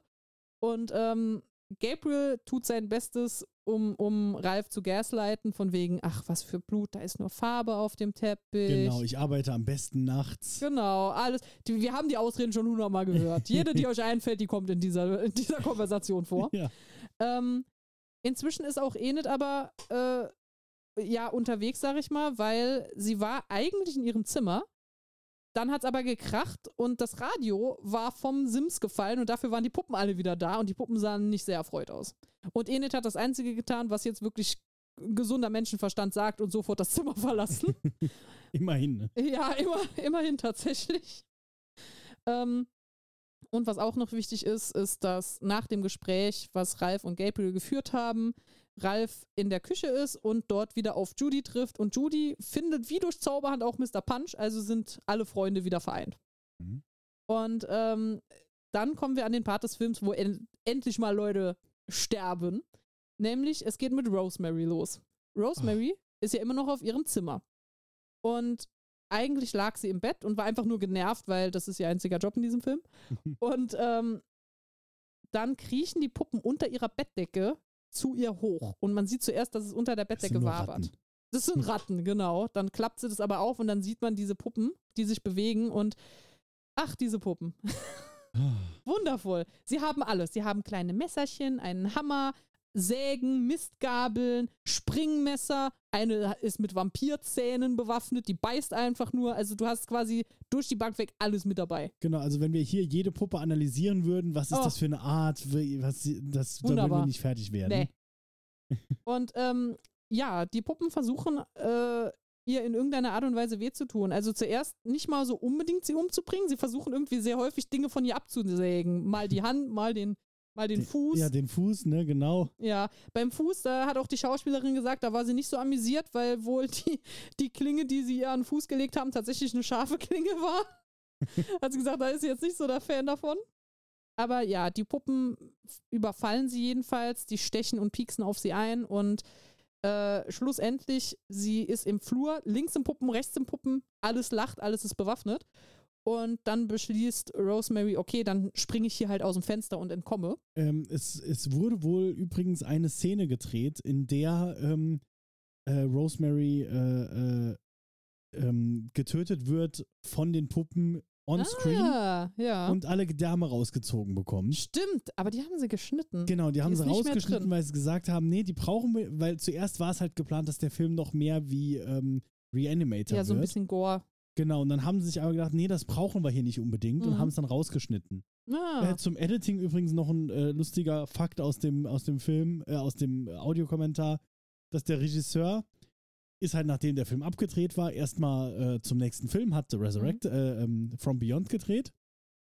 Und ähm, irgendwann zwischendurch ist er mal zum, äh, zum Editor und hat so gefragt, ja, und wie läuft's? Und ja, ich habe den Film fertig, der geht 30 Minuten. Oh Gott, ja. Und äh, weil er, er hat es halt sehr gekürzt zusammengeschnitten. Mhm. Und äh, hat er, hat er nochmal drüber gearbeitet. aber und noch, ein- noch ein paar Fakten zu dem Sprung aus dem Fenster. oh ja, gern. Äh, der Film wurde ja in Italien gedreht. Äh, ich weiß nicht, ob wir das schon angesprochen haben, aber Nee, aber jetzt wisst ihr es. genau, der wurde in Italien gedreht. Ähm, da dann auch lustig, dass teilweise Handwerker äh, in der Nähe gearbeitet haben. Und dann wurde, äh, haben sie, äh, wurde ihnen halt gesagt, ihr müsst leise sein, wir drehen hier einen Film. ja, bei Mr. Fulci durften wir immer weitermachen, weil äh, die meisten von euch werden es wahrscheinlich wissen, in Italien wird normalerweise alles nachsynchronisiert. Also Mhm. die, die, die drehen, also zumindest früher, die haben die Filme auch sowieso dann mit internationalen Stars gedreht, aus Deutschland, aus Italien, aus äh, Frankreich, aus Amerika. Und jeder hat einfach in seiner Sprache gesprochen und danach wurde das dann einfach synchronisiert. Fertig. Und ähm, deshalb war es natürlich so, dass bei Fulci, da durften die machen, was sie wollten, weil da, da ging's, äh, der Ton kam eh später, aber nee, wir nehmen Ton auf. Oh, Entschuldigung. ähm, außerdem, äh, was ich auch nicht wusste, was Stuart Gordon sagt, in Italien gibt, oder zumindest zu der Zeit, gab es keine weiblichen Stunt-Women dann Stimmt. quasi. Ja. Und das heißt, auch hier äh, wurde, ähm, wurde Rosemary von einem Mann gespielt. Mhm. Ähm, äh, äh, und was sie wohl beim Dreh noch nicht wussten, das Glas, durch das er springt, s- sie dachten, das wäre so Stuntglas, Oh das direkt nein. zerbricht. Aber es war richtiges Glas. Und äh, ja, und äh, tatsächlich aber den, den zweiten, den tatsächlichen Sprung aus dem Fenster hat sogar die Schauspielerin selbst gemacht. Okay. Und da waren Oh, auch, wie gesagt, da es keine weiblichen Stuntmen gab, Stuntwomen, ja, äh, gab, waren sie sogar, äh, waren dann die, die Italiener, die am Film gearbeitet haben, sehr überrascht, dass sie das gemacht hat. Oh. Und äh, ja, der arme also der- Stuntman, der da durch das richtige Glas gesprungen Ja. ist, sagt du meine Güte. also er hat es überlebt, aber er, Okay. es, ich glaube, er fand es nicht so geil. Nein, nein, garantiert nicht. genau. Ähm, okay, äh, dann machen wir weiter mit dem nächsten Puppenmord, der ansteht, nämlich Enid. Enid sucht ja immer noch nach. Äh, du, wir haben jetzt damit geendet, dass sie aus dem Fenster springt Genau, und genauso endet auch der Film. Ne? Sie flüchtet quasi mit Sprung aus dem Fenster. Ja, na, du hörst noch so richtig dieses Thump. Ja. Äh, okay, die kommt wahrscheinlich nicht wieder. Ja, war halt echtes Glas. ja. Ähm, Enid sucht nach Isabel immer noch und ähm, sie sieht eigentlich auch eine klassische Horrorfilm-Trope, nämlich Hillary, die des Nachts in der Abendgarderobe mit einem Kinderwagen über den Flur wandert und unheimlich ein Lied für ihr Baby singt, aber dann sieht man, dass in dem Puppenwagen äh, in, dem, in dem Kinderwagen nur eine Puppe liegt. Jetzt habe ich es verraten. Und sie wird auch, ähm, äh, sie, wird, sie ignoriert sie auch komplett. ja, also ja. Das einfach so, so ein Schlafwandeln. genau. Diese Szene übrigens, die war nicht im Drehbuch, die war nicht im Skript. Ähm, die wurde nachträglich eingefügt, Mhm. weil Stuart Gordon hat gemerkt, hier hat's, äh, hier ist ein bisschen lang, wo die, weil die, die kommt sonst gar nicht mehr vor. Mhm. Quasi, die, die ist Ja. quasi für den Rest vom Film bis zum Schluss. Am Ende ist sie dann nochmal da. Und eigentlich ist die Und- wichtig für den Film. Genau, und sie ist quasi in dieser ganzen Also, Zeit hm. bis zum Ende aber nicht mehr zu sehen. Da Ja. haben sie gedacht, vielleicht brauchen wir für die noch ein bisschen Screentime, weil die Schauspielerin ist auch cool und die macht ja, das das, ja so macht gut. das gut. Das stimmt. Und lasst sie doch hier einfach durch den Flur wandern. Ja. Und ist eine richtig coole und auch unheimliche Szene. Ja, also da kann, muss ich auch sagen, ähm, sehr, sehr unangenehm. Das kennen wir halt auch jetzt aus Tausend und einem Horrorfilm bereits, dass die alten Leute in den Horrorfilmen, bei denen man dann übernachtet, dann irgendwie nachts über den Flur wandern und komische Dinge tun. Ja. Also, okay. Hat Ja. man schon mal gesehen, ja. ähm, Enid findet ihren Weg auch irgendwie auf den Dachboden. Sie sieht den Stuhl, auf dem Isabel gefesselt war.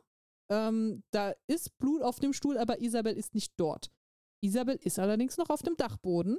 Man hört nämlich äh, ganz merkwürdige Laute aus einer dunklen Ecke, wie so ein Röcheln. So die ganze Zeit so, so ein, ein äh, Verschwinde von hier und sowas. Ja. Und ähm, das, ist, das ist die Szene, die auf dem Poster beruht. Und das ist die Szene, wo ich jetzt auch ehrlich sagen muss, die fand ich persönlich sehr, sehr unheimlich. Ja. Und wenn ich die als Kind irgendwie vielleicht irgendwo erwischt hätte, hätte die mich bestimmt traumatisiert. Ähm, Und also hier ist nochmal, muss man, muss man einfach mal nochmal auf der Zunge zergehen lassen. Das ist die Szene, die auf dem Poster beruht, weil wie gesagt, das Poster war zuerst da. ja, Und natürlich muss nicht nur der Drehbuchautor überhaupt sowas in die Richtung schreiben, sondern der Regisseur musste diese Szene auch umsetzen, dass sie zumindest ansatzweise so ähnlich aussieht wie auf dem gemalten Poster. ja, Und das hat er sehr gut gemacht. das hat er wirklich sehr gut gemacht. Also Wahnsinn. Und ähm, vor allen Dingen auch hier ist mir aktiv die Soundkulisse aufgefallen, weil du hörst die gesamte Zeit über dieses unangenehme Röcheln und du Mhm. siehst immer so quasi, du siehst einen Shot von, von Enid, die so näher kommt und dann siehst du einen Shot von der Person im Dunkeln, die, deren Kopf einfach nur so ganz merkwürdig hin und her wackelt. Mhm. Und da ist die ganze Zeit kein Licht, bis Enid sich endlich erbarmt und uns mal beleuchtet, was, was da ist. Und ja, Isabel hat jetzt einen Puppenkopf und die Augen fallen quasi raus, weil die noch nicht fest sitzen. Und dann muss sie Mhm. die eben hochheben und nochmal nach oben halten. Und ähm, in dieser Szene sitzt übrigens wirklich auch die Schauspielerin hinter der Maske. Mu muss ja nicht unbedingt sein. Mhm. Normalerweise kann da ja auch irgendjemand sitzen, ist ja eine Maske. Hm. Aber sie hat gesagt, ich mach's selbst. Ja, das ist gut. Ähm, ja, Enid fängt an zu greichen. Das ist der Startschuss für die Puppen, die natürlich anwesend sind und die jetzt auch äh, anfangen, sie anzugreifen. Und dann passiert was ganz Interessantes. Äh, Enid wehrt sich und zertritt dabei eine Puppe. Und man sieht, dass das keine Puppen sind per se. Ja, nicht so direkt. Und das ist, ich fand das mega geil in dem Moment, weil ich glaube, das ist das erste Mal, dass wir das in dem Puppenhorrorstreifen haben. Ich In, würde in mich dem oder in einem? Nee, in einem. Ich bin jetzt nicht der Meinung, dass ich das vorher schon mal Ja. so gesehen hätte. Ja, ich, ich glaube auch nicht. Wir hatten das bei Wachsfiguren häufiger. Ja, genau. aber bei gut, Wachsfiguren. bei, aber bei Puppen muss bei man halt auch einen ziemlich krassen Plot haben, dass das echte, genau. äh, dazu kommen wir dann noch. Ja, also es sieht aus, als wären irgendwelche merkwürdigen, schrumpeligen Kreaturen in den Puppen drin. Ja. Und das Lustige ist, dass es funktioniert anscheinend nach der Logik von, von Weltraumanzügen und Astronauten, weil als ab dem Zeitpunkt, ab dem in irgendeiner Art und Weise der Kopf der Puppe beschädigt wird, fängt es an zu zischen und es bilden sich Blasen und ähm, es sieht aus, als würden diese Puppen wie in einem Vakuum einfach äh, ersticken. Also sie fangen an zu zappeln und sie sind, ähm, sie, sie sterben effektiv. Es sieht nicht aus, als würden sie danach nochmal aufstehen, die bleiben dann auch liegen. Und an einigen Punkten sieht es sogar aus, als wäre als wär Luft säurehaltig, weil sie schlagen ihre typischen äh, Horrorfilmblasen. Also es, es ist aber auf jeden Fall schon ziemlich derb auch, weil Mhm. ich, ich habe mir hier aufgeschrieben auch, dass einige wohl sogar nach ihrer Mutter rufen von den Puppen. Also irgendwie so, Mama. Das- so, what das ist bei fuck? mir leider dann komplett vorbeigegangen, weil ich es halt mit Audiokommentar geguckt habe. Ja, also es war, es war sehr drastisch. Ich saß da in dem Moment so, Jesus, was ist das denn? Ah, ja, ja, aber ähm, die, diese ganzen Szenen übrigens auch mit diesen Puppen, die sind halt auch super cool dargestellt. Also Ja, auch hier, ne? In, also natürlich gab es schon, nee, ich glaube, da gab es noch gar kein CGI in 86. bestimmt irgendwann, ich glaube, Tron kam um den Dreh raus, da gab es Ja. sowas in die Richtung, aber das war halt sehr, sehr, sehr wenig C in dem CGI. ähm, Aber ähm, entsprechend hat man hier halt wirklich auf verschiedene Techniken zurückgegriffen, was man auch im Film so ein bisschen Das erkennt. ist richtig also, cool. Sie haben auch gesagt, dass sie ähm, zum Beispiel viel über Editing gemacht haben. Um, um Ja. nach, also quasi ein, ein, eine Einstellung, wo Enid den Gürtel schwingt, die nächste Einstellung dann dazwischen schneiden, dass es aussieht, als hätte sie die Puppen getroffen, damit man die entsprechende, ja. äh, ja, beschädigte Puppe quasi in Szene setzen kann und so. Und man hat auch, also in dem Featurette sieht man dann teilweise auch, wie diese gebastelten Puppen aussehen. Mhm. Das ist schon ziemlich bösartig Ja, mit diesen zersplitterten Köpfen. Und man hat halt verschiedene, also man hat äh, teilweise natürlich mechanische Puppen, die tatsächlich dann so rudimentäre Bewegungen, also das waren dann keine Roboter äh, wie bei Chucky, Mhm. sondern es war dann so, der konnte dann Ja. den Arm bewegen oder mit dem Mund Genau. schnattern.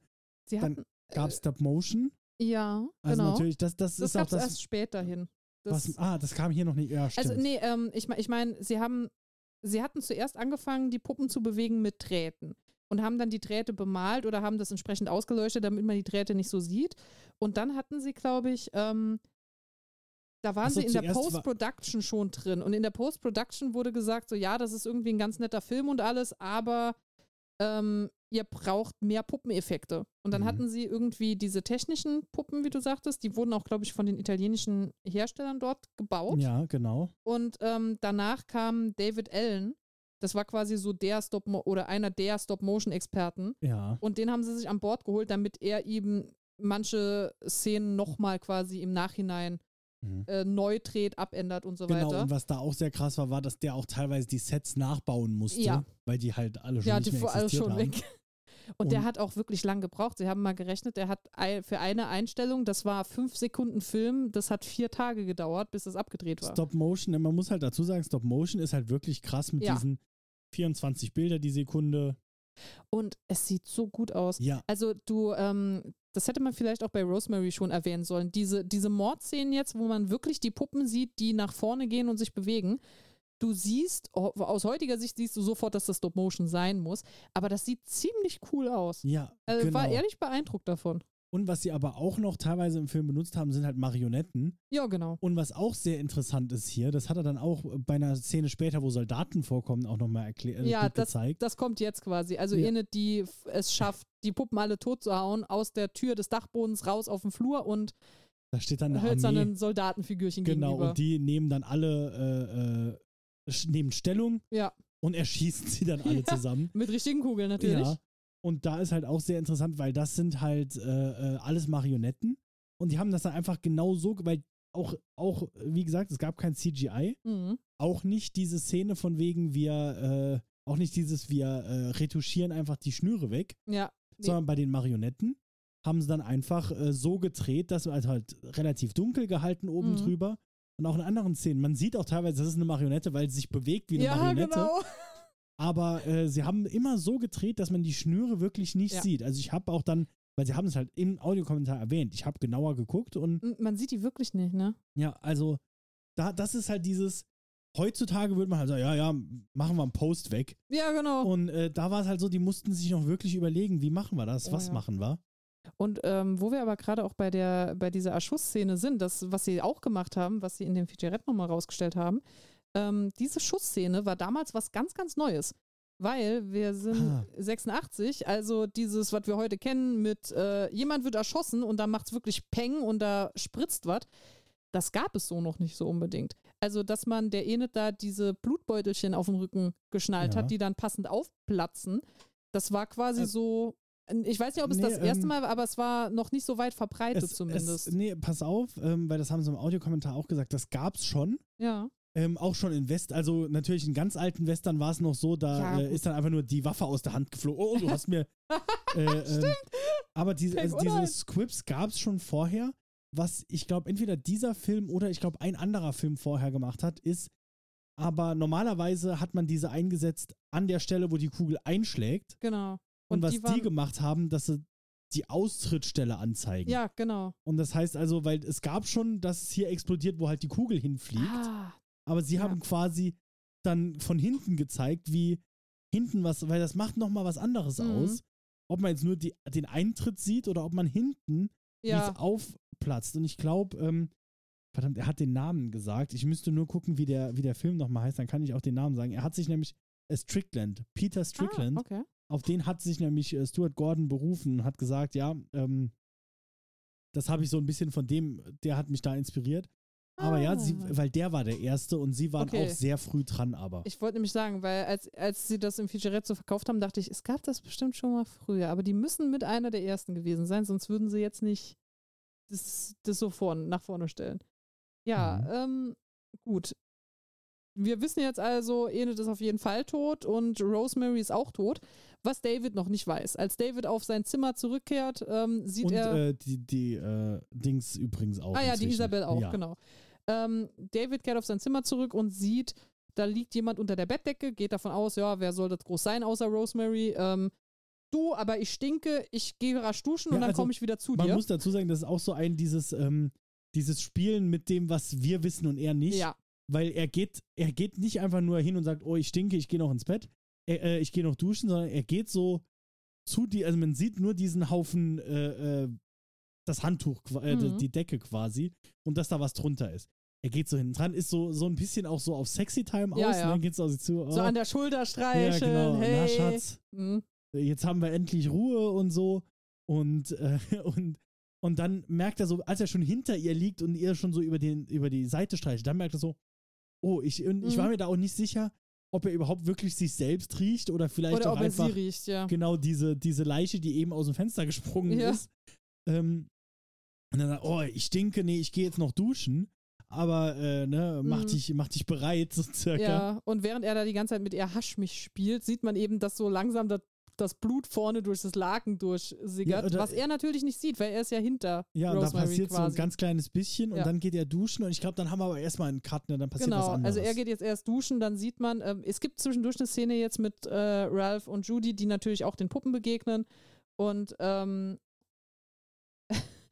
ich muss einen Witz sagen, weil ich den sehr, sehr süß fand. Also sie sind in einem Zimmer und hinter Ralph schlägt die Tür zu, wie das in allen guten Horrorfilmen ist, ne? wenn die Türen beschließen, Gehört sich selbst dazu, zu ja. bewegen. Und äh, Ralph steht da von wegen, okay, okay, war nur der Wind. Und dann antwortet ihm ein Puppenchor, war nur der Wind. Und Ralf so, okay. Und geht einfach weiter.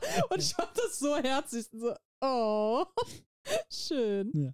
Sie begegnen den Puppen dann auch. Ähm, Aber es war eigentlich nur eine Szene, die man eingeschoben hat, um die Zeit zum Duschen äh, zu überwinden. genau, also ja, jein. Ähm, man sieht auch, die, die, die Puppen greifen schon an auch. Mhm. Aber die zuerst mal umringen sie sie nur. Und als Ralf begreift, dass das lebendige Puppen sind, greift Ralf die Puppen an. Ähm, aber eigentlich hauptsächlich, weil er versuchen will, Judy zu beschützen, so im Mhm. Sinne von, oh Gott, Judy, du musst hier raus. Und dann, und die Puppen sind halt zwischen ihnen und der gerade eben zugeschlagenen Tür. Und er versucht, diese Puppen da halt niederzumähen. Und weil er die Puppen angreift, das finden die Puppen nicht geil, dann greifen die Puppen zurück an. Und Judy muss dann sagen, nee, bitte, er ist mein Freund, bitte macht das nicht. Und dann Mhm. beraten sie sich. Ja. Und dann Stimmt. sagt sie ihm auch so, ja, die beraten sich jetzt gerade, ob du ein Erwachsener bist oder ob du doch noch als Kind quasi durchgehst. Und nach der Beratung sagen die Puppen aber, nö, oh, ihr seid irgendwie, ihr seid in Ordnung. Und äh, Und ich finde das auch ein bisschen interessant, weil wir hier auch nochmal von den ähm, äh, äh, über die Horror-Tropes sprechen können. mh, Wir sind hier, wir haben letzte Woche drüber gesprochen, Kinder sind inzwischen, dürfen die sterben. ja, damals. Hier sind wir noch in einer Zeit, wo man, also waren Kinder sind grundsätzlich nicht gestorben Ja. und auch hier ist das nochmal Thema des Films auf eine Art. Nee, Kinder sterben nicht. Ja, Ähm, es ist ja auch ein Märchen. Die Idee vom Märchen Genau. ist ja, dass das, äh, das gute Verhalten soll belohnt werden. Dann kannst du jetzt natürlich nicht das brave Kind umbringen. Was Genau. sendet das für eine Message, ne? das stimmt. Aber jetzt, äh, apropos Jetzt- Äh, Märchen und unbraves Verhalten. Ja, duschen ist fertig. Genau, er kommt zurück, er ist auch so, so, jetzt so richtig beschwingt, so jetzt bin ich bereit, ich bin sauber, schwingt sich hinter sie und jetzt, was jetzt cool war, weil vorher ist nur so ein bisschen das Blut schon durchgekommen und jetzt ist halt so, so Rot. ein, ein, ein riesiger roter Fleck. Das war richtig Ja. eklig. Ja. Und dann äh, legt er sich so hinter sie und will nochmal so, ja. Und dann, und dann hat er hier noch was gesagt, glaube ich, was mir vorher nicht aufgefallen ist, aber wie gesagt, ich habe es auch mit Audiokommentar geguckt. Ähm, hier sagt er noch irgendwie so, ja, wollen wir jetzt unsere Hochzeitsnacht oder sowas so verbringen? Ah, das kann sein, irgendwas in Irgend, die also, Richtung. dass er irgendwie, es gibt einen Grund, warum er jetzt, also nicht nur, weil sie Mann und Frau sind, sondern irgendwie, er hat einen bestimmten Grund, warum er jetzt gerne mit ihr Sex haben will. ja, ich, ich glaube auch, ähm, es, am Anfang wurde immer gesagt, dass sie nur Urlaub machen. Und dann wurde gesagt, er ist irgendwie, glaube ich, noch, ich weiß nicht mehr, wie das war. Ich glaube, er war nicht wirklich von seiner Frau geschieden oder sowas. Und deshalb konnte er Rosemary noch nicht heiraten oder Ja. so. Achso, vielleicht war es auch das Also quasi. irgend, irgendwas in die Richtung, auf das jeden war Fall ganz verkorkst. Ja, genau. Auf jeden Fall, äh, als sie dann nicht antwortet und merkt er dann die nasse, die rote nasse Stelle, ne? Nee, ich glaube, Oder deckt er, er sie einfach so er- auf? ich weiß nicht, wie er das schafft. Er, ich dachte, er zieht einfach das Laken runter und dann sind wir fertig.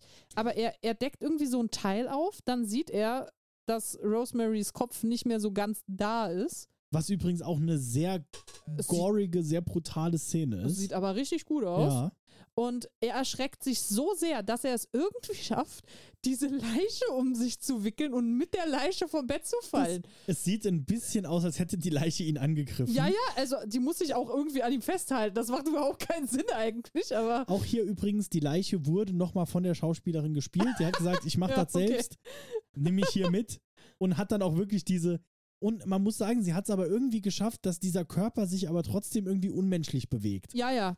Also es sieht Das- alles irgendwie einfach nur wahnsinnig aus. Ich, ich hatte teilweise auch das Gefühl, es sieht ein bisschen ähm, so, so stoffpuppenhaft aus. So Mhm. quasi, also da liegen schon, weißt du, wenn du den Arm schwer werden lässt und Ja. irgendwo liegen lässt, so, also Ja, in genau. die Richtung so ein bisschen, die Ästhetik hat das Ganze. Genau, dann bewegt sie es halt auf eine Art, die eigentlich keinen Sinn macht. Ja, es ist sehr unangenehm. Aber irgendwie auch sehr, sehr lustig, weil es wirklich slapstickartig Ja, aussieht, genau. wie er da mit der Leiche am Kämpfen ist. Genau, und dann springt er aber auf Ja, und ist halt. Die erste Reaktion ist auch nicht zu sagen, oh mein Gott, Rosemary. Die erste Reaktion ist, oh, das kann nur Ralf gewesen sein. ja, genau. So, was? Und dann. Ja, also ähm, rennt er los, um Ralf zu attackieren.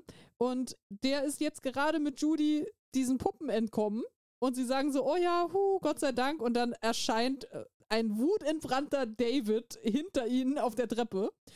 Ralf nimmt an, oh, dein Vater ist jetzt bestimmt sauer, weil der hat zu mir gesagt, ich soll mich von dir fernhalten. Der weiß ja doch gar nicht, dass Rosemary tot ist. Ja. Und dann fangen die beiden erstmal an zu kämpfen, weil der Vater sich sofort auf Ralf stürzt. Der Ralf ist aber wirklich auch so, also er wirkt sowieso nicht wie jemand, der viel redet. äh, Und jetzt hier dann so wirklich, der, der will auch gar nicht reden, der will jetzt einfach Ja. töten. Der will, ja. Es, also, äh, sie fangen eigentlich an, sich da gegenseitig zu prügeln. Und ähm, dann kommen aber die Puppen dazwischen wieder. Weil die Puppen haben ja eben beschlossen, dass Ralf eigentlich ein, auch ein Kind ist. Und ähm, deshalb muss da jetzt Und- Ralf geholfen werden. Und Ralf versucht auch die ganze Zeit noch zu sagen, nee, nee, das waren die Puppen. genau. Die Puppen sind böse. Was laberst du für eine Ja. Scheiße und prügelt weiter auf ihn ein. Aber als die Puppen sich einmischen, ist das ziemlich klar. Und dann geht der Kampf, nämlich, also Ralf ist quasi ausgenockt. Jetzt geht der Kampf zwischen David und den Puppen weiter. Und der Vater schlägt einfach auf alles ein, was sich bewegt. Er hat einen Vorschlaghammer irgendwann in der Hand und mäht da die, die Puppen nieder. Und während der da die ganze Zeit am Kämpfen war, saß ich da und dachte so, wo ist eigentlich Gabriel abgeblieben? Hört das hier niemand? Weil das ist komplette Zerstörung. Ich glaube, Ja. die sind auch wieder im Workshop oder so. Also Ja, ich glaube Äh, irgendwas. er, er wirklich, es ist nicht, dass die Puppen ihn alle angreifen. Die Puppen ziehen sich irgendwann auch ein bisschen zurück, aber er ist wie so ein Berserker. Er rennt an jedes Regal und alles, was er findet, schlägt er kaputt. Und ähm, ja, äh, irgendwann kommt dann tatsächlich auch Gabriel vorbei. Der ist ja auch schon alt und die Villa ist, glaube ich, Genau. groß. Das hat einfach ein bisschen gedauert, bis der ankam. Ja, der hat seinen, der hat seinen Monolog fürs Ende gerade eben nochmal noch mal quer Korrektur gelesen. gelesen, genau. Äh, den hält er jetzt auch und ähm, noch deutlicher könnte der Film eigentlich gar nicht sagen, was er von dir will, nämlich äh, es ist, äh, ähm, wie sagt man, es ist ein Privileg, dass man äh, Eltern wird und es ist nicht einfach ein, ein Recht, was jeder Mensch hat und das sollte man auch zu schätzen wissen und äh, diese, dieses Ganze, das Hochhalten von Kindlichkeit, dass das alles wichtig ist. Ähm, dann, das ist ziemlich geil, das ist eine der coolsten Szenen auch mit im Film. Während dieser Monolog passiert, David hört ja zu Mhm. und ähm, Hillary, Hillary ge- gesellt sich quasi auch mit, mit zu Gabriel. Das heißt, so Gabriel und Hillary sind David gegenüber.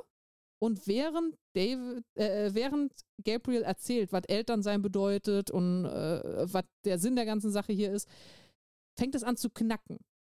Mhm. Und dann fängt David an, sich zu verwandeln. Und es wird erklärt, so ja, ähm, du wirst jetzt quasi eine der Puppen hier. Weil Mhm. es ist so ein bisschen impliziert, Hillary ist eine Hexe, deshalb funktioniert das alles so gut. Ich glaube, es ist nicht nur ein bisschen impliziert, sondern es ist quasi. Ich, ich glaube, sie sagen sogar. Nee, sie Nee, sagen er nicht sagt, er sagt, du alte Hexe, und sie sagt, "Oh, woher weiß er das? Ja. Und dann sagt ihr Mann irgendwie was von wegen, ich glaube, das ist nur so eine Redensart. also so. ähm, und es sieht, es sieht so gut aus, weil David verwandelt sich nicht einfach in ein kleineres Selbst, David verwandelt sich in Mr. Punch. Ja. Das heißt, du musst also, man kennt ja diese Kasperle-Figuren, vorspringendes Kinn, äh, krass, krass vorspringende Nase und, und dann so vorgewölbte Stirn, wie so ein, Mhm. wie so ein äh, Halbmond oder so ein Sichelmond eher. Ähm, Und auch äh, keine Haare mehr. genau. Äh, oder eine größere Oder- Stirn und deshalb da keine Genau. Haare mehr, zumindest, ja. Und das sieht, diese Verwandlung sieht so gut aus. Und dann haben sie erklärt, wie sie das gemacht haben. Und das ist total Mhm. geil. Sie haben eine Maske über Davids Gesicht angefertigt und unter dieser Maske waren kleine Luftkissen versteckt. Die konntest du aufpumpen. Das heißt, diese Maske, die ist dehnbar. Ähm, deshalb fängt es an als Davids normales Gesicht und schiebt sich dann ganz organisch nach vorne, ohne dass irgendein CGI oder sonst was drüber laufen muss. Das sieht so gut aus. Und das ist sowas. Ich bin ja ein großer Verfechter äh, auf Practical Effects. Das- Respekt. dass man halt hier wirklich, das kannst du heute noch gucken und das Ja. sieht, also es sieht so ein bisschen plastisch aus. Es könnte aber auch bisschen. einfach daran liegen, dass es halt, äh, äh, Mhm. dass es sich hier gerade die ganze Haut verzieht. Also Ja, zum einen das, zum anderen ähm, die Beleuchtung der Szene ist auch ein bisschen eigen. Da kommt sehr starkes Seitenlicht. Es könnte Ja. immer noch einfach ein Beleuchtungseffekt sein, dass jetzt die Haut vielleicht ein bisschen Genau. anders wirkt. und es erinnert, äh, die Szene erinnert, fand ich sehr stark an Hexen, Hexen, ja, stimmt. äh, wenn, wenn sich die Hexen quasi das erste Ja. Mal entblößen. Und das ist halt sowas, es gibt ein Remake von Hexen, Hexen und das hätten sie heutzutage einfach komplett CGI gemacht. Ja. und das altert halt. Also, ich glaube, in 20 Jahren wird das der Original Hexen Hexen noch besser standhalten als das Remake, das halt mit CGI gemacht wurde. Und deshalb bin ich sehr froh, dass es hier noch kein CGI gab ja und das einfach, das sieht richtig gut aus. es sieht einfach echt aus. Und es ist auch schon ziemlich ätzend, weil es ist ja nicht, dass sich jemand einfach nur in eine Puppe verwandelt, sondern die Puppe sieht so, so ein bisschen ja eh aus wie eine Karikatur von einem Ja. Menschen. Das macht es nochmal doppelt unangenehm irgendwie. Genau, weil er verwandelt sich halt zuerst in die Karikatur und wird Ja. dann geschrumpft. Genau. Also, uff. Ja, und, Ja, dann graut der Morgen. und das ist einfach, das ist meine absolute Lieblingsszene in diesem Ja. Film. Das ist so geil. Wir haben noch fünf Minuten Zeit, der Film muss aus sein. Dann äh, in dem Spirit ist diese Szene ein bisschen Und, aber, geschrieben, aber, aber, man muss sagen, geil. man muss sagen, es gibt andere Filme, die würden das einfach gar nicht erklären. Nee, deshalb. Da würden, da, da wü wüssten Ralph und äh, äh, Judy einfach alles und würden Ja. jetzt so wegfahren. Und, äh, äh, und in diesem Film Aber gibt es dann noch eine super Erklärung, weil Ralph wacht jetzt am nächsten Morgen auf ja. Und der, äh, der gute Gabriel erklärt halt, ja, du äh, hast dir, glaube ich, den Kopf gestoßen, wurdest ohnmächtig, Mhm. hast dann aber auch, glaube ich, eine Zeit lang einfach geschlafen. Ja, Äh, ja, und äh, die anderen sind alle schon weg. genau. Die, die Eltern sind irgendwie weggefahren. Und, ah, nee, die Eltern würden doch nicht das Kind hier lassen. Ah, die haben aber einen Brief geschrieben. Ich, äh, dein Vater, Judy, mir tut das sehr leid, dass ich ein schlechter Vater bin. Ich hoffe, du kannst jetzt bei deiner Mutter in Boston wohnen, von der du so viel erzählt hast. Alles wird gut sein. Und Judy so, oh, ich sehe meinen Vater nie wieder? Nein, nie wieder. Der hat äh, das Land verlassen und den Namen geändert. äh, aber äh, er hat dich trotzdem sehr, sehr lieb. Und Ralf nebendran siehst du an, Ralf so, was ist das für ein Scheiß? Also sagt Ralf, äh, was ist mit den Anhaltern passiert? Und dann klappte Gabriel diesen Brief wieder auf und sagt, äh, PS, die Anhalter habe ich mitgenommen. und Ralf so, Moment, den Brief will ich sehen. Also wirft Gabriel den Brief schnell in den Kamin. Und macht so, hups, da ist er mir wohl hingefallen. Ja, es ist geil. Es ist richtig, richtig geil. Und- Und, am schärfsten ist so, ich meine, abgesehen von dem absoluten Comedy-Charakter, äh, was Ralf jetzt macht, macht aber eigentlich tatsächlich Sinn. In, in Ralfs, also wenn man das von Ralfs äh, äh, Blickpunkt mal nimmt, Ralf hat die Vermutung, dass dieses Haus verflucht ist, die Besitzer des Hauses irgendwie geistig gestört und eventuell mörderische Tendenzen haben. Und Ralf will das Kind in Sicherheit bringen. Das heißt, Ralf sieht, dass hier was vertuscht wird. Ralf sagt jetzt nicht, Moment, Moment, Moment. Ralf sagt zu Judy, okay, wir fahren. Ja. Und will schnellstmöglich mit ihr weg. Eventuell hat er ja auch noch Erinnerungen an die Puppen, Genau. die ihn angegriffen haben, muss man auch mal sagen. Richtig, deshalb, also er, er konfrontiert hier jetzt nicht, er schnappt sich Judy und will gehen. Und als sie zum Auto kommen, kriegt er schon so einen Schock, weil im Auto sitzt Teddy. Von ganz am Ja. Anfang. Und dann beschließt Judy so, okay, ich schenke meinen Teddy Gabriel, weil der möchte, Teddy möchte bestimmt hier bei den coolen Puppen bleiben. Und du siehst richtig so, Gabriel und Hillary sind ganz, ganz gerührt davon. Finden das sehr, sehr süß. Aber ja, äh, Ralf braust mit äh, Judy hinfort und Judy versucht erstmal ihn mit, mit ihrer Mutter zu verkuppeln. So, ja, meine Mutter ist ja Single. Ähm, du hast aber noch eine, noch eine Stelle vergessen. Oha. Gabriel gibt ihr nämlich dann auch noch äh, die Mr. Punch-Puppe nochmal. Ach ja, stimmt. Also gibt ihr Ja. quasi ihren Vater als Oh Gott, das ist äh, so Puppe unangenehm, mit. ja. Nee, er gibt, er gibt ihn nicht mit. Mr. Punch muss ja da bleiben. Ich, ich glaube, sie hat ihn nicht mitgenommen, oder? Ich hatte im Kopf, dass sie ihn mitnimmt. Also er sagt irgendwie, also er, sie bekommt den und er sagt noch was von wegen, dass er sie lieb hat oder so. Und nee, sie lässt ihn da. Sie möchte eben Mr. Punch besuchen, weil sie irgendwie im Ah, Sommer dann noch war- mal zu ja, Besuch okay. kommen will. Dann war es das, ja, aber es ist auf jeden Fall Es ist äh, sehr, sehr. Uff. sehr weird. Ähm, Aber das ist ein typischer Märchenschluss, dass der Vater jetzt, wo er eine Puppe ist, plötzlich sofort ein Einsehen hat und sagt, oh ja, meine Tochter, ich liebe dich. so was? ja. Und äh, genau, dann fahren sie heim und dann haben wir die, die Closing Credits, Mhm. wo dann auch, also man muss ja einfach mal sagen, wir haben es ja gerade eben schon angesprochen, in dem Film spielen irgendwie acht Leute mit und das Ja. ist der ganze Cast. Ja. Wie gesagt, man muss dazu sagen, der Film wurde auch in drei Tagen gedreht, bevor man den eigentlichen Film, den man drehen wollte, angefangen hat. Ja, aber das Post die Post-Production wegen diesen zusätzlichen Puppeneffekten hat so lange gedauert, dass er nach dem anderen Film rauskam. Ja. Also wunderbar. Aber, und äh, was ich hier aber auch noch super klasse fand, war, dass während sie dann wegfahren, weil die, Ja. die Credits sind so über dem Haus, dann, dass man so von weitem sieht. Man sieht sie wegfahren und dann kommt kurz drauf eine neue Familie, die im Auto liegen bleiben. Fange auch sofort an zu streiten. Ja, und also man sieht es nur so von weitem, man Ja. erkennt auch niemanden. Nur so, es sind, glaube ich, Vater, Mutter und ein oder zwei Kinder. Ja. Und die laufen dann zum Haus. Also so quasi, ja, hier geht's direkt Ja, wie ein Taubenschlag, immer ja, weiter. wirklich. Immer weiter, immer voran. Und äh, ja, jetzt haben wir den Film fertig zumindest mal durchgesprochen. Ja. Und wir haben auch nur äh, äh, 15 Minuten länger gedauert, als der Film lang ist. Oh, wow. ja, das ist ein guter Schnitt für uns. Ja, würde ich auch sagen. Ja, Ähm, genau, jetzt sollten wir aber vielleicht noch mal kurz über das Unheimliche reden in dem ja Kontext. definitiv. Auch so ein bisschen vielleicht, ähm, ich finde, weil wir ja gesagt hatten, viel Gore wurde rausgeschnitten. Ich finde, das war eine gute Idee in Ja. diesem Punkt. Wobei der Film immer noch relativ Also, viel Gore hat. Also hat- er ist jetzt nicht. Ja, es, es kommt welches vor, sagen wir es Ja. so. Für, für die Fans damals war das so, die saßen da und haben gesagt, was ist das denn?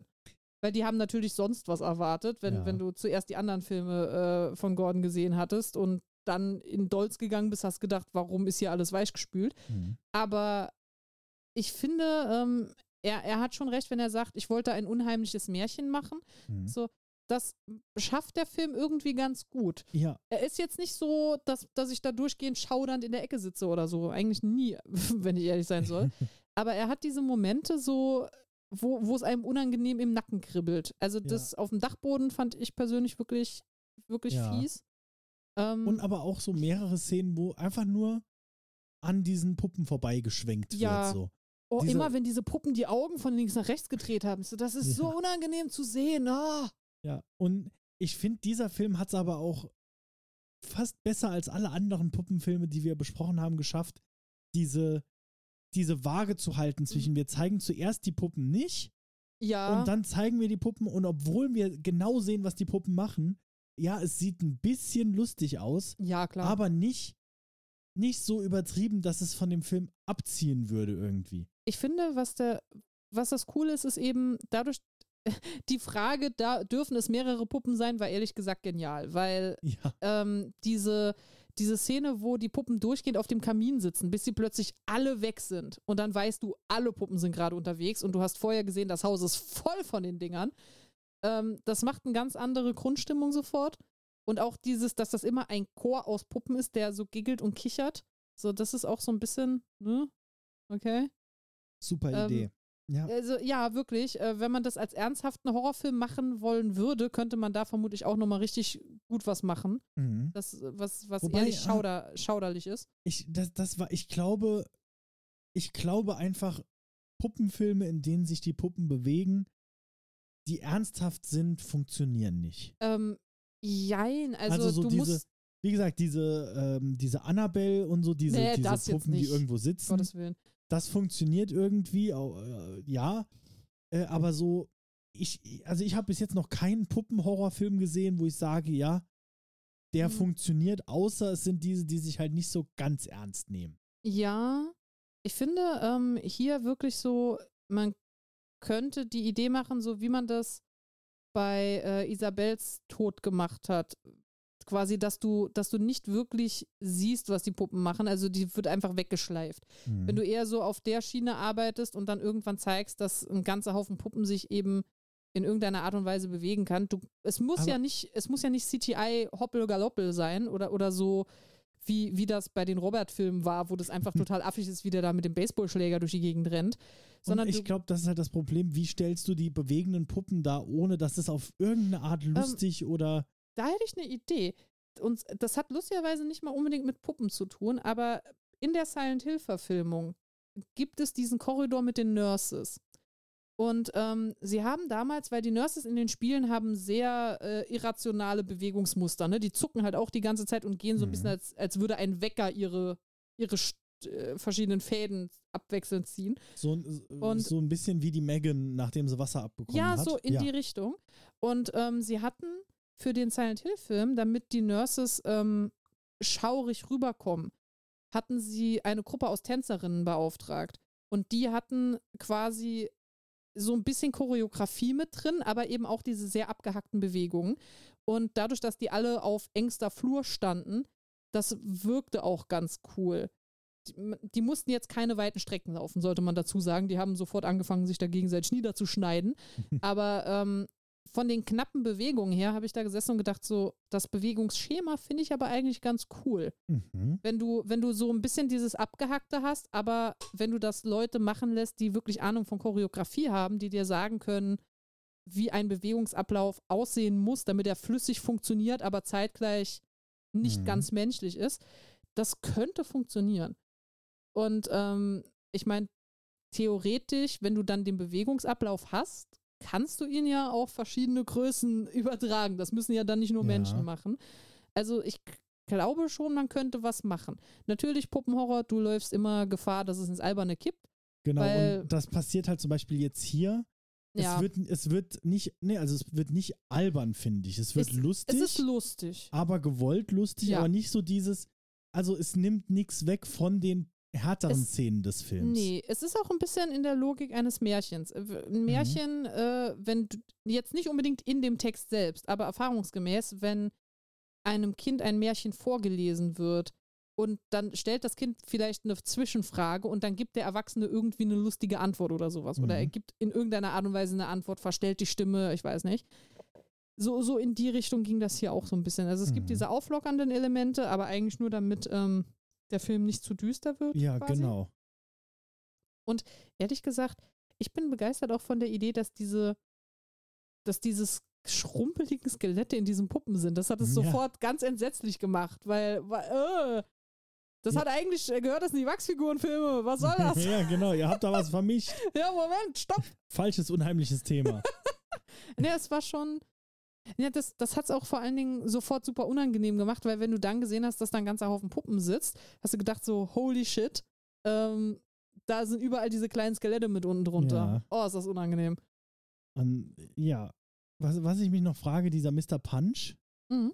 äh, äh, war der dann eigentlich auch noch, äh, also gibt es da dann zwei davon? War der vorher, doch, der hat ja Ähm, auch gebissen, der war ja, Der war vorher lebendig. Der David hat den in seiner äh, Massenkarambolage, die er da veranstaltet hat, hat er Ach den Mr. stimmt, Punch okay. auch äh, kaputt gehauen. also da war quasi schon jemand anderes drin Ja. und jetzt ist er der neue Mr., was auch irgendwie dann nochmal, noch eine Oh. Nummer, äh, äh, auch so ein unheimliches Gefühl irgendwie, so wenn jemand, ein Mensch durch einen anderen Menschen ersetzt wird in diesem Ja. Kontext. Ich weiß also nicht. zumal äh, so, das, das war immer so ein, jetzt weißt du nicht nur, dass diese Puppen alle so ein komisches Skelett in sich haben, sondern jetzt weißt du auch noch, dass die Puppen alle menschliche Intelligenz besaßen zu irgendeinem Zeitpunkt. Ist auch die Frage, was sie jetzt noch in sich haben. Richtig. Aber auch, dass, äh, dass dieses, also auch dieser, dieser immerwährende Lauf von, da kommen immer neue Ja. Leute. Und wenn man dann mal überlegt, wie viele Puppen da waren, was die da schon machen müssen. Oh Gott, ja. Ah, übrigens noch ein, noch ein lustiges Titbit, das mir gerade nochmal eingefallen ist. Stuart Gordon hat auch an einer Stelle im Audiokommentar gesagt, ja, und also es gab Leute, die nach dem Film immer noch auf mich zugekommen sind, gefragt haben, aber wie können die denn jetzt aus den Menschen Puppen machen? Hat, wie offensichtlich soll ich es denn machen? Weil es wird ja, das meinte ich dann Ja. eben mit, es wird ja tatsächlich gesagt, du alte Hexe. Ja. Also die, es wurde wirklich jetzt, Magie. Ja, Es ist Magie. Es wird äh, an zwei Stellen im Film, es wird am Ende einmal gesagt, es wurde am Anfang, wird, gef- wird gesagt so, wa was arbeiten sie überhaupt? Sind sie Hexen? Nein, wir sind Puppenmacher. genau. also, Und also- come on. Ja, sie sind, sie sind ja irgendwie beides, ne? Ja, ja, ja. Also er ist der Puppenmacher, sie ist die Hexe, das ist eine Arbeitsteilung. Nee, also ich meine, selbst die Hexe, die Hexe macht ja auch hauptberuflich Ja, ja. Puppen. Also Ja, vielleicht So- und andersrum. Also vielleicht ist er noch Hexer mit so wie dazu. wenn uns jemand fragt, seid ihr Horrorfans? Nein, wir sind Podcaster. Ach so, ja. Wir machen beides, das gehört zusammen. Ja, das stimmt. Und also die, die Hexe macht ja auch Puppen, nur auf einem anderen Wege. Vielleicht als letzten lustigen Fakt noch, ähm, Stuart Gordon hat gesagt, dass die Idee, die er überhaupt, die ihn überhaupt auf diesen Film gebracht hat und gemacht hat, dass er wirklich Bock hatte, ähm, das Ganze kam aus einer persönlichen Erfahrung. Er war wohl unterwegs in einem Museum und es war nach äh, Schließungszeit und dann haben die da wohl einfach die Tür zugemacht und das Licht aus und ihn da stehen lassen.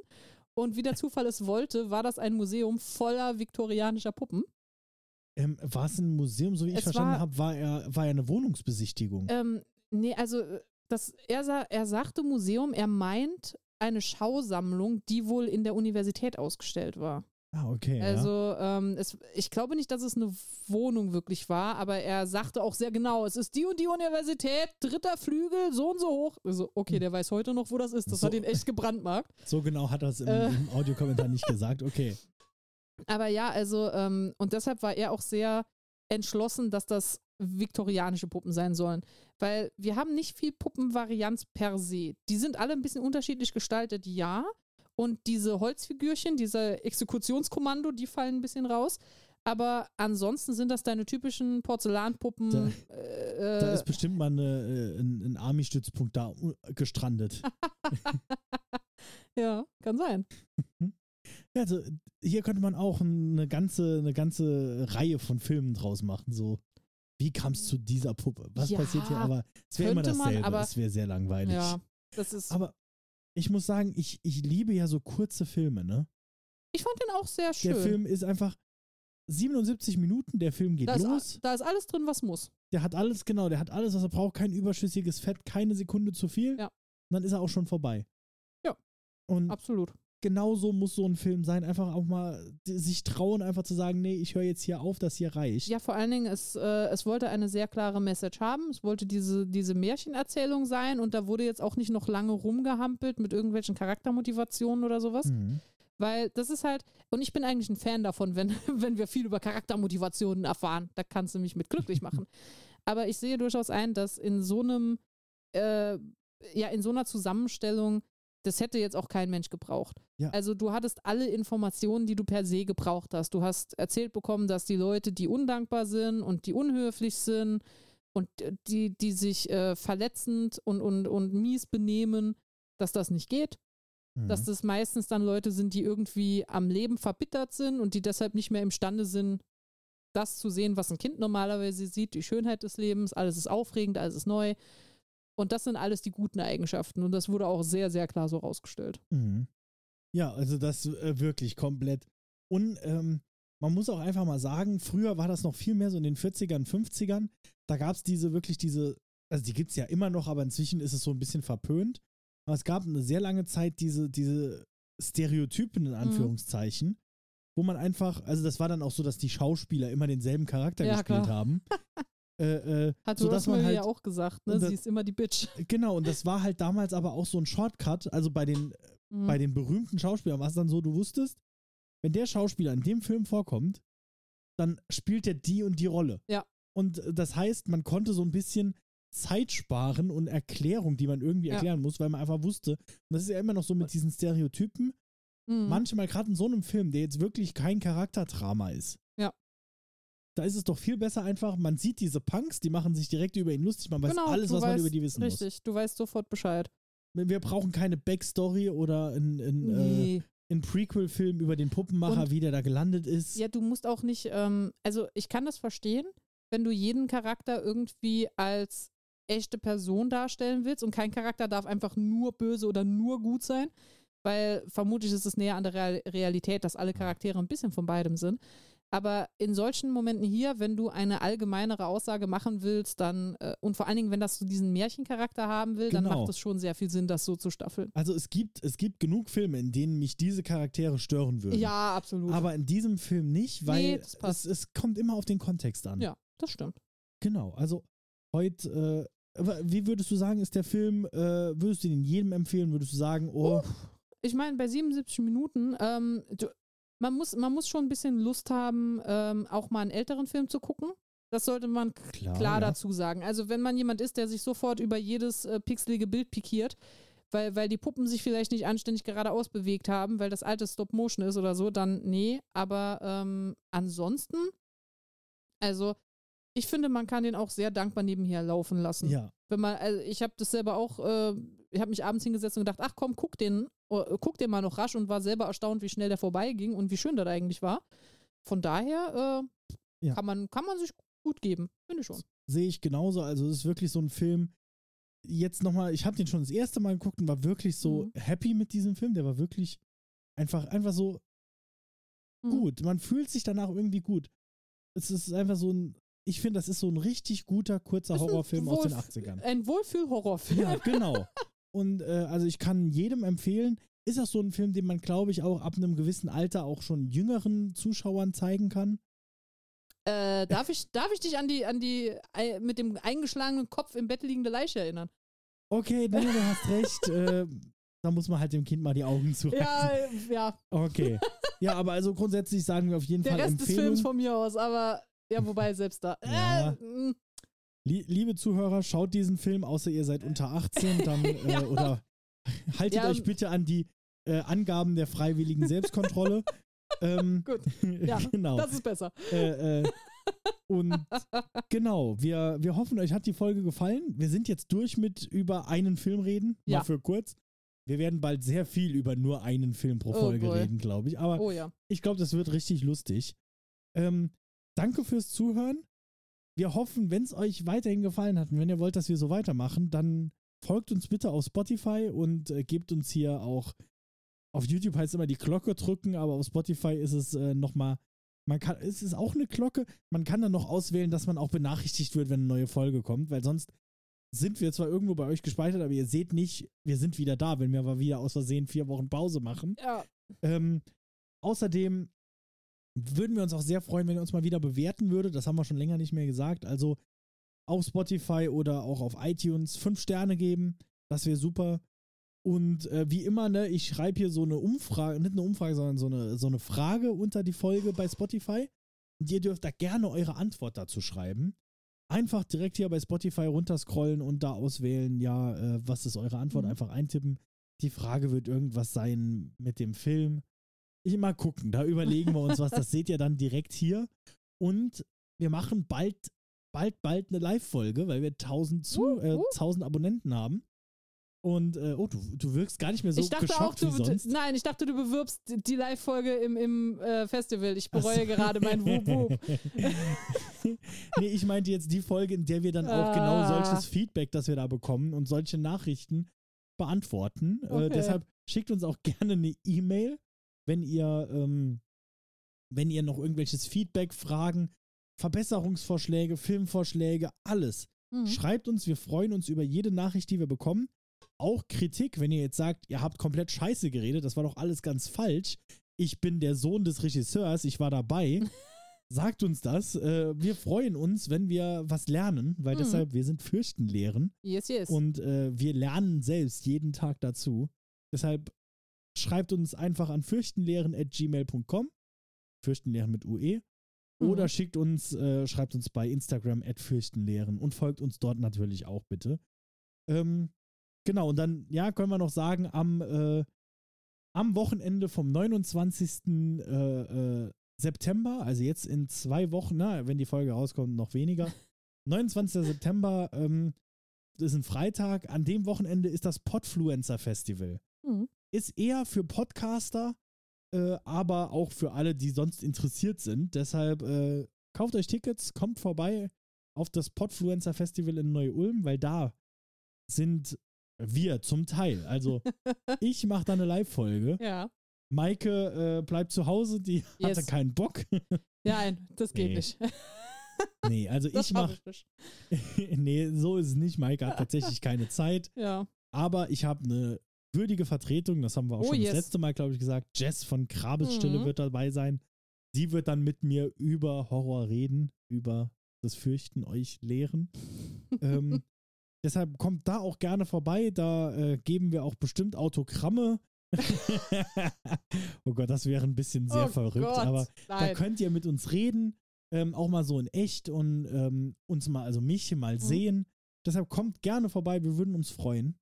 Und jetzt haben wir wirklich lang genug geredet. Ja. Deshalb würde ich sagen, Maike, hast du noch irgendwelche Nein. letzten Worte? Nein, Ich endlich. Ich will heim. Ich, ich muss, äh, momentan sind, sind die Wochen alle sehr voll. Also es tut uns auch leid, wenn das immer dauert mit, mit den Folgen, aber ihr glaubt gar nicht, was das, was das gerade ein zeitliches Chaos bei uns ist. Aber irgendwie daher- kriegen wir es hin. Und deshalb, danke fürs Zuhören.